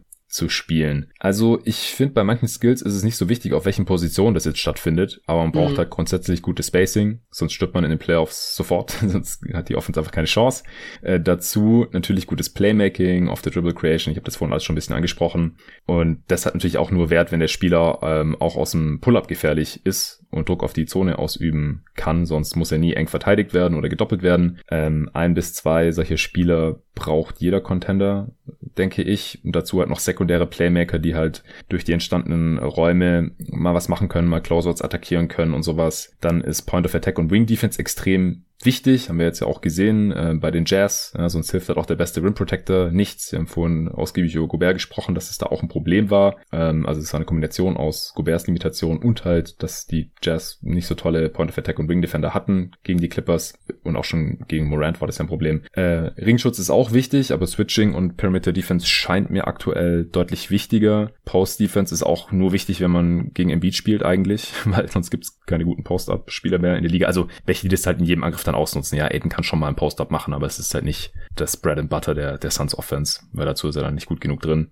Und selbst im Beat ist er dann rausgeflogen. Ja, das sind so die Gedanken, die ich zu der Frage hatte. Hast du da noch was zu ergänzen oder hast du da, siehst du da irgendwas anderes? Ja, man darf nicht in Offensive oder Defensive eine totale Null sein und wenn man auf einer Seite vom Feld eine totale Null ist, dann besser in der Defense und mhm. ähm, in der Offense krass. Also man kann einfach nicht so gut Leute spielen, die offensiv gar nichts drauf haben. Das geht siehe Ben Simmons, siehe Thibault auch äh, zu einem gewissen Grad. Da wurde das ziemlich gut aufgedeckt, ja. Ja, Dritte Frage von Benne. Wenn ihr euch ein, in Klammern, realistisches Team bauen könntet, welche Spieler würden euren Anforderungen der Postseason in Offense und Defense am ehesten gerecht werden? Nochmal in Klammern, gesunder Mix aus Stars und Rollenspielern erwünscht. Sonst wäre es ja zu einfach. Also wir haben jetzt hier viel über unsere Theorien und Vorstellungen gesprochen, aber jetzt müssen wir ja noch ein paar Namen raushauen, glaube ich. Ja. Willst du anfangen? Ja, ich äh, habe mir darüber echt länger Gedanken gemacht heute und ich glaube, ich habe ein Championship-Team zusammen, das auch so oh. einigermaßen realistisch ist. Also ich habe mir halt vorgenommen, ich nehme zwei Stars und ja. einen so Halbstar und äh, der Rest halt Roll Guys. Und ich habe auch noch vier Bankspieler dazu genommen, damit es ein richtiger Roster wird. Also ich habe ähm, auf Center die Andre Ayton, Power mhm. Forward Kevin Durant, dann äh, Crowder und Bridges, Luka Doncic als Point Guard und dann von der Bank kommen Campaign, PJ Tucker, Danilo Gallinari und Nalens Noel. Wer war jetzt dein zweiter Star neben KD? Ähm, KD und Doncic. Ja, ja, die habe ich witzigerweise auch. Also ich habe überlegt, ob ich Doncic und KD nehme oder Doncic und Embiid, was halt beides eigentlich schon übertrieben ist. Also so ein gutes Duo hat halt niemand einfach eigentlich. Also es sei denn, man sieht halt irgendwie Harden und also fitten Harden und fitten KD oder auf einem Niveau. Aber ja, aber es gibt in der NBA ein Team, das hat äh, Kevin Durant, James Harden und Kyrie Irving. Dann kann man ja, schon ja. KD und Doncic zusammenpacken. ja, ich meine, es gibt auch noch es gibt auch noch AD und LeBron irgendwo zum Beispiel. Also ja. Ja, über die habe ich natürlich auch nachgedacht, aber ich habe einfach gedacht, irgendwie jetzt so wie diese Saison gelaufen ist, mit LeBron schon ein bisschen älter und AD doch immer recht verletzungsanfällig, nehme ich lieber Leute, die mir nicht so verletzungsanfällig vorkommen. Ja, ja. Also wie gesagt, ich habe auch Luca und KD oder Luca und Embiid. Ähm, ich habe auch über Luca und Kawhi nachgedacht, aber ich glaube Luca und KD ist hier schon ja. äh, die die tödlichste Kombo. So kannst du mal kurz deine Rollenspiele raushauen? Ja, also ich habe habe Crowder und Bridges. Ja, habe ich auch beide. Aiden als Center. Habe ich, wenn ich nicht im Beat nehme, ja. Cameron Payne, PJ Tucker. Fast nur Suns. Danilo, Danilo, Danilo Gallinari und Nolans Noel. Ja, die Suns-Spieler, die sind halt einfach äh, günstig und gut. ja, die passen in viele Teams rein. Also ich habe mich jetzt auch äh, nochmal hier an den Spielern bedient, zum Großteil, die wir schon hier mehrmals äh, erwähnt hatten bei den Durchstartern und so. Ähm, also ich würde äh, Dylan Brooks mit reinnehmen, Seth ja. Curry, Reggie Jackson, Crowder und Bridges habe ich wie gesagt auch. Batum ist noch ein Aber Spieler, der, den man von der Bank die ganzen Jungs. Reggie da habe ich mir jetzt nicht so Gedanken, da habe ich mir jetzt nicht ja. so Gedanken gemacht. Ich habe jetzt halt wirklich fünf Starter und den Rest dann aus Bankspielern mir zusammengesucht. Weil ja, ich habe halt, wenn du jetzt Reggie Jackson und Dylan Brooks von der Bank bringst, ist natürlich ein bisschen unfair, ne? Nee, nee, ich habe immer so Slash. Also ich habe Batum slash Crowder, ein von beiden. Mhm. Curry oder Jackson. Brooks oder Kevin Hurter habe ich zum Beispiel auch aufgeschrieben. Und Terrence Mann oder Bruce Brown. Ja, also halt immer einer von beiden. Ja. Und dann die Stars. Gut, dann hätten wir das auch abgehakt dann wissen die Leute jetzt mal, wie wir an die ganze Sache reingehen würden, wenn wir hier schon immer so klugscheißen und die ganzen Coaches lauthals kritisieren. Äh, kurze Frage von Patrick Hammer. Was ist mit CP3, also mit Chris Paul, hat er wirklich seine Verlängerung ausgeschlagen? Wenn ja, warum wechselt er wieder? Also ich habe keine Ahnung, worauf sich der Patrick hier bezieht, ehrlich gesagt.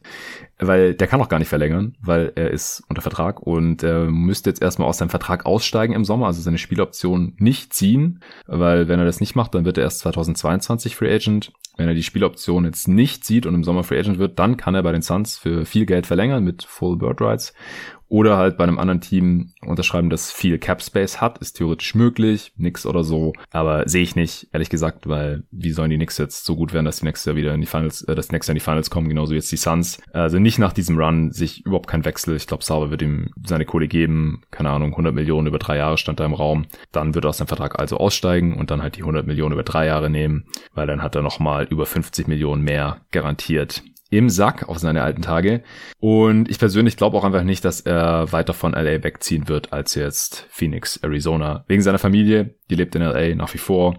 Und von Phoenix kann er da jederzeit aus kurz rüberfliegen. Und alles, was nicht in der Pacific Division ist, ist halt schon mal deutlich weiter weg von LA. Und da geht es nicht mehr. Ja, dann nächste Frage von Benjamin Kantner. Er schreibt, Hallo Leute, zuerst mal ein dickes Lob für die Berichterstattung der Playoffs. Ihr macht das grandios. Ich bin von jeder Folge begeistert und kann es kaum abwarten, die nächste zu suchten. Ja, vielen Dank, Benjamin.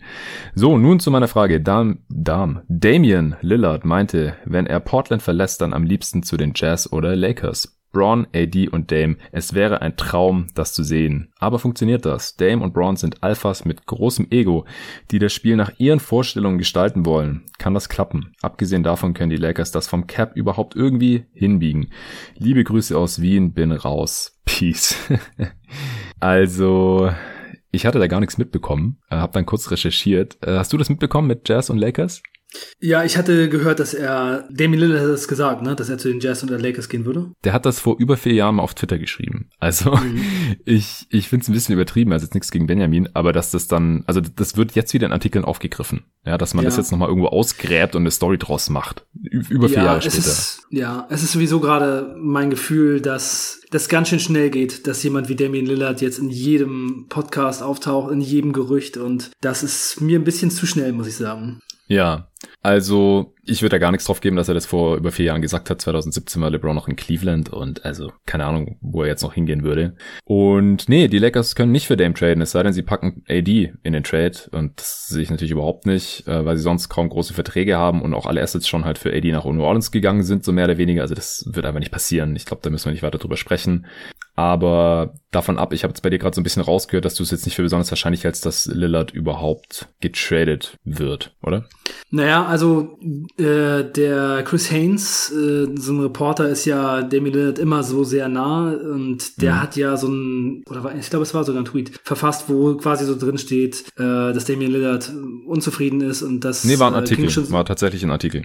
Okay, war ein Artikel, okay. Ja, ja und ich habe schon mal gehört, dass der Chris Haynes ein bisschen so wie das Sprachrohr von Damien ist, sowieso ja. sein Hofreporter. Und ja, das geht natürlich dann schon so ein bisschen in so eine Richtung, aber es ist natürlich die Frage, ob ähm, Damien Lillard damit äh, ein bisschen Druck aufs Front Office ausüben will oder ob er direkt weggehen will, denn Damien Lillard hat ja in den letzten Jahren sehr klar gemacht, dass er eigentlich äh, in Portland bleiben will, mit Portland gewinnen will. Jetzt ist es natürlich so, dass die Portland Trailblazers quasi jedes Jahr irgendwie ähm, chancenlos in den Playoffs sind und vielleicht Vielleicht ändert sich bei ihm mal so die Meinung, aber so die ganzen Gründe drumherum finde ich jetzt bisher, was ich so gehört habe, so ein bisschen, ja, also weit hergeholt, dass es daran liegen soll. Also wenn es um den sportlichen Erfolg geht, okay, aber also jetzt diese Coaching-Search mit äh, Billups dann als Kandidat und so, das kommt mir alles so ein bisschen so vor, als wenn er vielleicht einfach nicht mehr so richtig Bock hat, weil es sportlich nicht so gut läuft und jetzt irgendwie was vorschieben will. Ich hatte auch mhm. heute in einem Podcast gehört, dass Chris Mannix gesagt hat, Damien Lillard ist der Typ, der mit seiner Freundin Schluss machen will, aber nicht so genau weiß wie.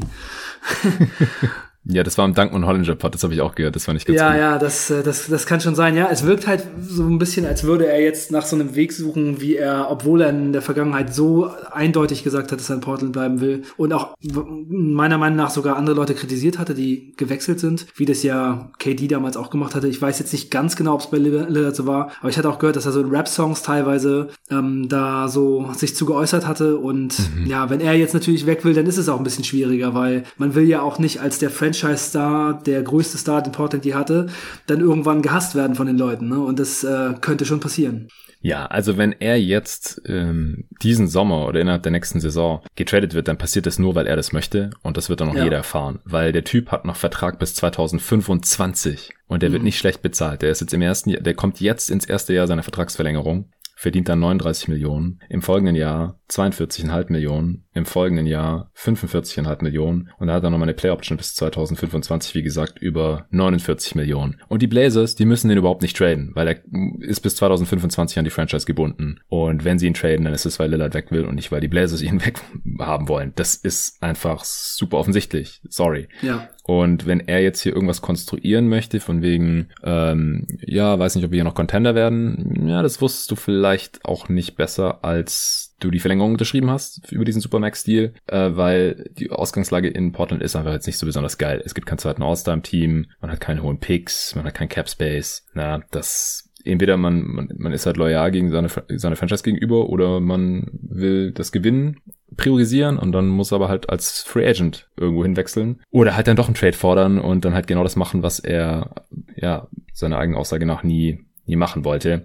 Das mit der Coaching-Search-Geschichte, das ist jetzt auch gerade eine ganz große Story. Ich weiß nicht so genau, was ich davon halten soll. Ähm, kurz für die Hörer, die es nicht mitbekommen haben, John C. Billups ist ja der neue Coach der Portland Trailblazers jetzt. Damian Lillard ähm, ist danach in die Kritik geraten, vor allem auf Social Media, weil er in einem Interview flapsig daher gesagt hatte, ich hätte Bock auf Kid oder Billups als neuen Coach. Und ähm, Kid haben sich jetzt die Mavs geschnappt, aber der wurde ja schon mal verurteilt, weil seine Frau verprügelt hatte. Und Billups, das kam jetzt erst raus, das habe ich auch mit äh, Phil kurz erwähnt gehabt am Sonntag, ähm, dass äh, ihm wurde schon mal Vergewaltigung vorgeworfen 1997 in seiner Rookie-Saison und es wurde dann außergerichtlich geeinigt. Das heißt, keiner weiß so wirklich, was da passiert ist. Er war damals groß in den Nachrichten, aber ist halt 24 Jahre her und deswegen haben das ganz, ganz viele nicht mehr auf dem Schirm.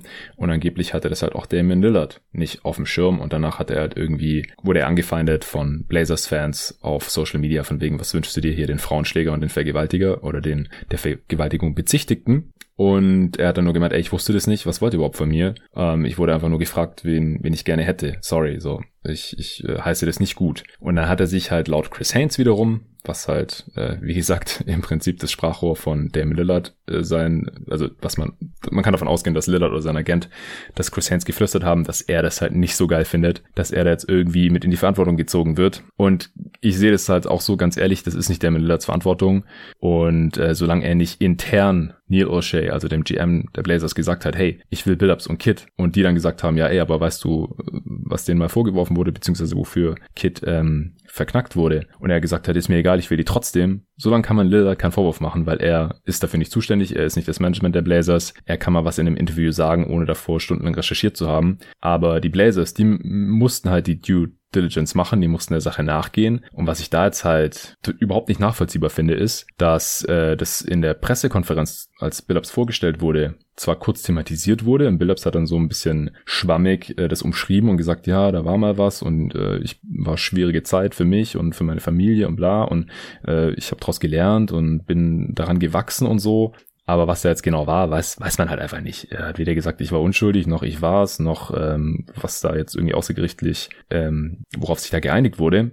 Und dann äh, gab es halt zwei Nachfragen. Einmal zu Billups, ähm, inwiefern er denn jetzt daran gewachsen wäre. Ja? Also legitime Nachfrage. Und äh, Blazers PR halt sofort, äh, ja, wurde schon beantwortet, nächste Frage. Und Billups wollte sogar darauf antworten, aber wurde halt unterbunden und ist halt auch klar, dass woher das kommt, dass halt Allshay keinen Bock drauf hatte, dass es noch weiter the thematisiert wird. Dann gab es eine Frage direkt an äh, Allshay, ja, in, inwiefern denn der Sache nachgegangen wurde, was denn dabei rauskam so. Und dann hat Allshay nur gesagt, so ja, das äh, können wir nicht veröffentlichen. Da müsst ihr uns einfach nur vertrauen. Aber das ist halt Bullshit. also entweder die interne Untersuchung, die es da halt wohl gegeben hat, auch irgendwie anscheinend äh, unabhängige ähm, Law Firm, die, die sich darum gekümmert hat, entweder da kam raus, da war nichts und dann kann man das ja einfach sagen, oder da kam raus, ja, da war zwar was vor 24 Jahren, aber hier sind die Gründe 1, 2, 3, warum wir Billups trotzdem einstellen. Und dann kann man das ja auch sagen. Also, das finde ich also überhaupt nicht nachvollziehbar davon Seiten der Blazers. Die machen da echt keine gute Figur. Und da kann ja. ich schon verstehen, dass Lillard halt irgendwie angepisst ist. Aber wie gesagt, ob er jetzt getradet wird oder dass er getradet wird, das würde ich daraus jetzt halt überhaupt nicht schließen wollen. Ja, und falls er getradet wird und es ähm, eben doch ums Sportliche geht und er einfach eine bessere Chance haben will, den Titel zu gewinnen, dann wird es, glaube ich, auch schon schwierig, ein Team zu finden, wo er, wenn der Trade gelaufen ist, tatsächlich eine bessere Chance auf den Titel hat. Denn ja, das, das Team müsste so viel, das, das Team müsste so unglaublich viel für ihn abgeben. Das wäre schon schwer vorstellbar, dass dahinter noch ein guter Roster um ihn herum steht. Ja, das denke ich auch. Also es würde mich schwer wundern, wenn Lillard diese Offseason getradet wird. Ähm, falls das irgendwie heißer werden sollte oder es da konkretere Gerüchte geben sollte, dann äh, werden wir da hier im Pod gerne wieder drauf eingehen. Nächste Frage von Ingo Apel und es ist dann auch schon die letzte für heute. Er fragt oder schreibt, Hi, könnten die Bulls das nächste Überraschungsteam im Osten werden, ähnlich wie die Knicks in dieser Saison? Hatten ja zur Trade Deadline ordentlich aufgerüstet. Das Team hatte dann aber keine Zeit, sich anzuspielen. Was meint ihr? Das ist doch genau die richtige Frage für dich, Arne. Ja, ja, die Antwort ist, ja, natürlich, das können die Bulls schon machen. Also ich glaube schon, dass die Bulls viel besser spielen können, als sie es in der vergangenen Saison getan haben. Da war einfach so viel an dieser Saison verkorkst. Nach der Trade Deadline hatten die Bulls so viele Spiele, also innerhalb von 14 Tagen 10 Spiele oder sowas, äh, fast alle auswärts, dann gar kein Training, dann noch Zach Levine mit Covid und mhm. ja, es war schon sehr, sehr schwer, da was Gutes draus zu machen und ich glaube schon, dass die Bulls das Potenzial haben, wenn sie den Kader so ein bisschen umbauen und vielleicht ein bisschen passender auch zu Levine und Vucevic mit ein bisschen mehr Defense auf den anderen Positionen und einem besseren Point Guard, dann könnte das schon was werden. Also Kobe White hat sich ja leider verletzt. Der hat ja. sich im Urlaub beim Zocken verletzt an der Schulter und musste schon operiert werden und wird wahrscheinlich den Anfang der Saison verpassen. Das heißt, hm. die Point Guard Position ist noch dünner besetzt. Thomas Satoranski könnte das vielleicht übernehmen, wenn er zurückgebracht wird. Ja. ja. also das wird schon schwierig. Dann sind natürlich noch einige größere Fragen. Was macht man mit Thais? Kommt er zurück? Was ist mit Laurie Markan und so? Aber Thaddeus Young. Thaddeus Young auch noch, ja. Also da sind schon einige große Fragezeichen noch. Deswegen ist jetzt gerade gar nicht so richtig klar, wie der Kader unbedingt aussieht. Aber ja, ich glaube mit Vucevic und Levine, da hat man schon ein Duo, mit dem das in der Eastern Conference auf jeden Fall möglich ist. Also ich glaube, vielleicht so Homecourt Advantage, wie die Knicks das jetzt gemacht haben, vielleicht in der nächsten Saison nicht unbedingt, weil es ja schon einige sehr starke Teams gibt. Aber wenigstens, dass man einigermaßen locker in die Playoffs kommt, das könnte schon sein. Ja, da müsste man jetzt halt echt mit den Mitteln, die man jetzt hat, ähm, perfekten Job hinlegen. Also Wutsch und Levine, da braucht man halt sehr viel Defense drumherum. Und man muss ja auch dazu sagen, Clifford hat in Orlando einfach immer einen sehr guten Job gemacht, Wutsch in der Defense auch zu maximieren und ein bisschen zu verstecken. Und das, das konnte er ja auch schon, das hat er auch schon davor in Charlotte mit Al Jefferson gemacht und so, der davor immer äh, Teil von schlechten Defenses gewesen war. Und ich weiß nicht, ob ich das Billy Donovan zutraue. Und äh, dann hat man halt vielleicht Young, vielleicht Satoranski mit ihren teilweise garantierten Verträgen. Äh, Amino wird seine, hat seine Play-Option schon gezogen, glaube ich sogar, oder? Neulich? Ich glaube, ich habe das mitbekommen. Äh, ja, ich habe es noch nicht mitbekommen, aber ich, also ich würde da auch gar nicht drauf achten, weil er es auf jeden Fall machen wird. Ja, 10 also Millionen, ist, also die kriegt er never Amino ist wahrscheinlich noch Sonst. nicht mal mehr ein NBA-Spieler, wenn er den, wenn er die Option nicht zieht. Also das habe ich schon längst abgehakt. Ja, maximal Minimum. Äh, Patrick Williams natürlich noch da, Rookie Deal, siebeneinhalb Millionen, weil er hohe Pick war. Äh, White hast du gerade schon angesprochen, der ist noch da. Und Troy Brown, letztes Jahr des Rookie Deals und eventuell noch äh, Archie Diakono, aber das spielt nicht so eine große Rolle. Also das ist halt schon sehr dünn. Äh, da, da fehlt dann noch einiges, damit man sagen kann, Überraschungsteam im Osten. Aber klar, Überraschungsteam impliziert Überraschung. Also äh, das äh, muss ja dann auch eine Überraschung sein. Also ich, ich glaube, es ist theoretisch möglich, aber ich bin da weiterhin skeptisch. Ich fand den Trade ja auch nicht so geil, weil ich einfach das ähm, Duo Vucic Levine nicht so gut finde wie du. Ähm, dieses Vucic ist halt auch so viel älter als Levine, hat aber jetzt noch nächste und übernächste Saison Vertrag und die müssen halt jetzt liefern, sonst war der Trade halt für den Arsch. Der diesjährige Pick ist weg, der in zwei Jahren auch. Also mhm. da müsste schon einiges zusammenkommen jetzt in dieser Offseason. Dann, dann wissen wir da schon mehr. Also ich glaube auch, dass im, im letztjährigen Team noch mehr drin ist, aber da würde ich dann eher kein Heimteam sehen. Ich glaube, da müsste man dann schon das Team noch mal verbessern sogar. Und das ist echt ja. schwer. Ja, also die letzte Saison war schon sehr enttäuschend, weil Zach Levine hat so gut gespielt. Also ja. offensiv geht es fast nicht besser und trotzdem spielt man so eine Gurkensaison und ja, nachdem Vucevic gekommen ist, war es dann ja auch erstmal nicht besser, eher schlechter. Also ja, es ist einfach die Hoffnung, dass dieses Team besser aussieht und besser funktioniert, wenn man eine Offseason hat, in der man so ein bisschen zusammenarbeiten kann. Ja, Okay, Mann. Dann würde ich sagen, haben wir es auch. Das waren jetzt, glaube ich, auch anderthalb Stunden oder sowas, die wir hier mit diesen äh, elf Fragen zugebracht haben. Hat mal wieder mega Bock gemacht. Ich hoffe, den Hörern auch, aber da mache ich mir eigentlich wenig Sorgen. Ich werde jetzt, wie gesagt, dann noch Hawks Bugs schauen. Das kommt auch schon in zwei Stunden ungefähr. Und dann das Game noch analysieren und den Pod dann morgen am Freitag raushauen. Und den äh, zweiten Teil der Supporter-Fragen gibt's dann im nächsten Pod mit Nico zusammen. Freue mich auch schon drauf. Wie sieht's mit Trey Young aus? Soll der mitspielen? Ähm, der war questionable. Ich kann mal kurz gucken, ob es mhm. da schon News gibt. Janis ist wie gesagt schon draußen gewesen. Äh, nee, auf Twitter steht noch nichts. Aber es würde mich schon sehr wundern, wenn Bone Bruce ist halt auch nichts, was nach zwei Tagen wieder vorbei ist normalerweise. Ja. Bei Capella kann ich es mir schon eher vorstellen, der war auch questionable, weil er einen Finger ins Auge bekommen hat und dann irgendwie Augenentzündung daraus resultiert ist. Wäre auch übel, wenn er nicht spielen kann tatsächlich. Da im letzten Spiel auch richtig gut. Das wäre dann schon gleich eine sehr große Rolle für Okongwu und dann viel Smallball. Aber wie gesagt, wenn die Hörer das hören, dann wissen die auch schon, was da ja. passiert ist. Ja, Arne, wir sehen uns vielleicht am Wochenende. Vielleicht gehen wir nochmal zocken, solange Rufen noch da ist. Ansonsten bestimmt in naher Zukunft. Ja, sehr gerne. Also, mach's gut, Leute. Bis bald. So, und wie angekündigt, gibt's jetzt noch das Update nach Hawks Bucks Spiel 5.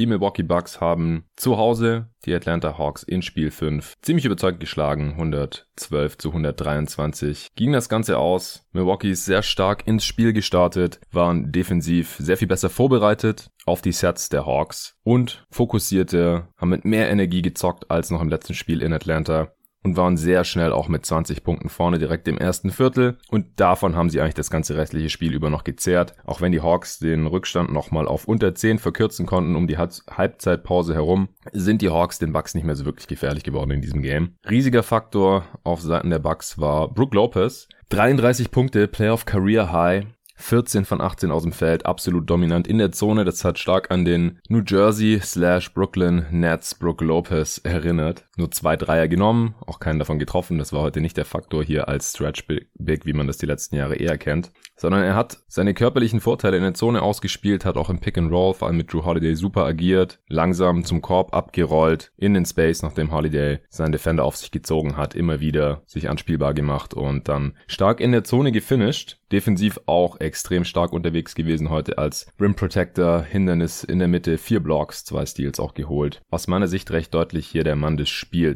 letzte Nacht. Und das obwohl auch Holiday und Middleton die Olympioniken der Bucks und auch die beiden besten Spieler dieser Serie, wie ich auch hier äh, früher im Pod schon gesagt habe, nachdem Trae Young und Janis jetzt draußen sind. Sie haben jetzt hier entsprechend auch aufgelegt. Also Holiday hat auch heute seine körperlichen Vorteile offensiv mehr ausgespielt, wie es ja auch Arne im ersten Teil dieses Pods gefordert hat. Er ist immer wieder in die Zone gezogen, konnte da finishen und hat auch wieder extrem gut für Brook Lopez noch alle seine anderen Teammates aufgelegt. 13 Assists am Ende, 25, 6 und 13. Middleton auch mit einem guten Spiel. Der Jumper ist heute wieder nicht so richtig gut gefallen, aber in der Zone war er auch effizient unterwegs. Am Ende auch 26 Punkte, 13 Rebounds, 8 Assists. Und Bobby Portis, der für Janis starten durfte, mit 22 Punkten, war jetzt nicht super effizient. 22 Punkte aus 23 Shooting Possessions. Aber er hat mit extrem viel Energie gespielt, auch das Publikum mitgerissen. Er ist ja absoluter Publikumsliebling da in Milwaukee geworden. Es gab wieder die Bobby, Bobby, Chance. Ist im Break auch wieder gelaufen. Die Transition Defense der Hawks war auch wieder nicht besonders gut. Sie sind hier in Milwaukee nicht mit derselben Energie ins Spiel gestartet wie im letzten Spiel in Spiel 4 in Atlanta, wo sie ja noch gegen die Bucks mit Janis vor seiner Verletzung einen Vorsprung rausspielen konnten. Also die Bucks haben heute hier mal wieder so gespielt, wie man es eigentlich sich von ihnen erwartet und sich Fans wahrscheinlich auch erhoffen. Sie konnten hier offensiv ziemlich dominieren, obwohl der Dreier heute nicht gut gefallen ist. Auch das ist ein gutes Zeichen. Nur 9 von 29 aus der Distanz, 31 Prozent für die Bucks. Trotzdem hat es für ein 127er Offensivrating gereicht. 58% True Shooting. Sie haben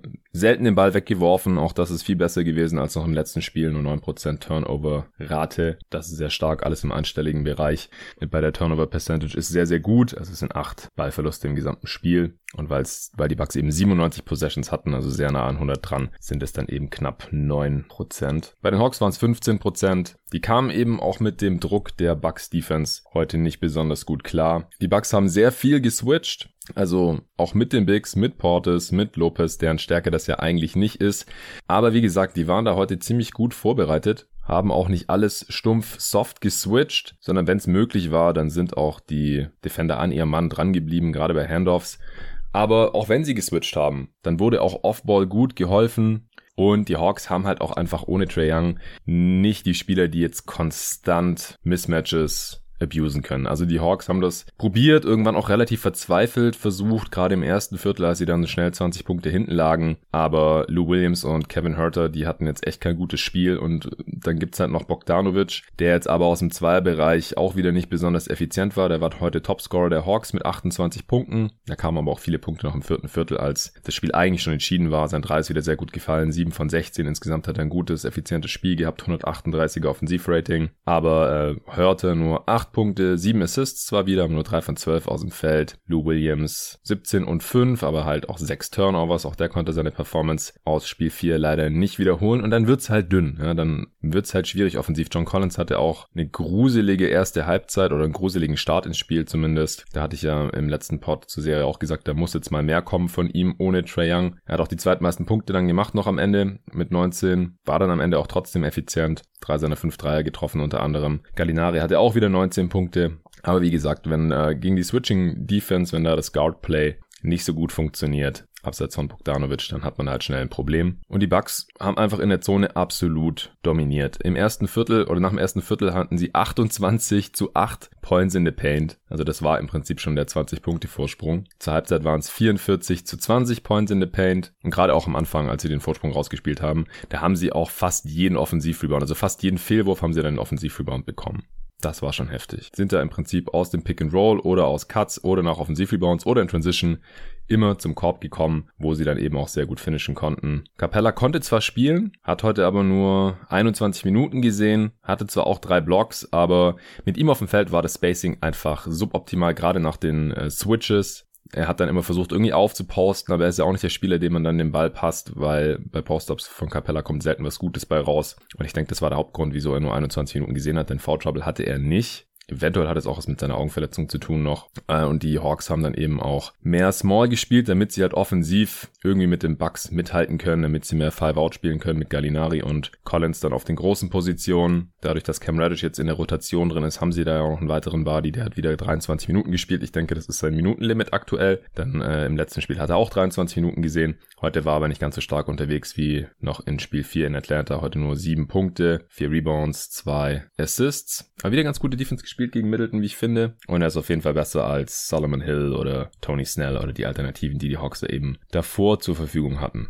Aber was ich eigentlich sagen wollte, am Ende die Bucks mit 66 zu 36 Points in the Paint und das halt in dem Spiel, das sie mit 11 gewonnen haben, auch fast doppelt so viele Fastbreak-Punkte, 13 zu 7. Die Hawks haben sich trotzdem nicht unterkriegen lassen, haben sich wie gesagt nochmal rangekämpft auf 6 Punkte, was glaube ich nach der zweiten Halb äh, nach der Halbzeitpause im dritten Viertel und haben am Ende ja auch nur mit 11 verloren. Also ist noch nicht alle Tage Abend hier. Ich kann mir vorstellen, dass es ein paar Adjustments geben wird gegen diese Switching Defense, dass ähm, es da ein paar Plays geben wird, dass das Spacing besser aussehen wird bei den Hawks im nächsten Spiel. Und natürlich sind sie auch zu Hause mit einer ganz anderen ganz anderen Energie unterwegs. Und wie gesagt, solange Holiday und Middleton mal nicht gemeinsam mehrere Spiele hintereinander, auch Brook Lopez übrigens, der ist ja auch relativ inkonstant unterwegs. Seine Rolle ist auch nicht konstant bisher in diesen Playoffs. Jetzt aus der Not heraus wurde er natürlich mehr eingebunden im Pick and Roll, als es der Fall ist, wenn Janis auf dem Feld ist und Lopez eher in der Ecke hinter der Dreierlinie geparkt wird oder irgendwo im Dunker-Spot. Aber das äh, muss ich jetzt erstmal noch sehen, ehrlich gesagt, von den Bucks, dass sie das nochmal wiederholen können, auswärts in Spiel 6. Wenn sie das schaffen und Holiday und Middleton und Lopez wieder ähnlich stark zusammenspielen, dann haben die Hawks nur schwerlich Chancen. Jetzt mal davon ausgehend, dass Janis und Trey weiterhin nicht spielen können. Und dann ziehen die Bucks hier nach sechs Spielen in die Finals ein. Und wenn nicht, dann gibt's ein Spiel sieben. Also ich würde, wie gesagt, gerade eher dazu tendieren. Das war jetzt ziemlich beeindruckend von den Bucks, aber noch nicht perfekt.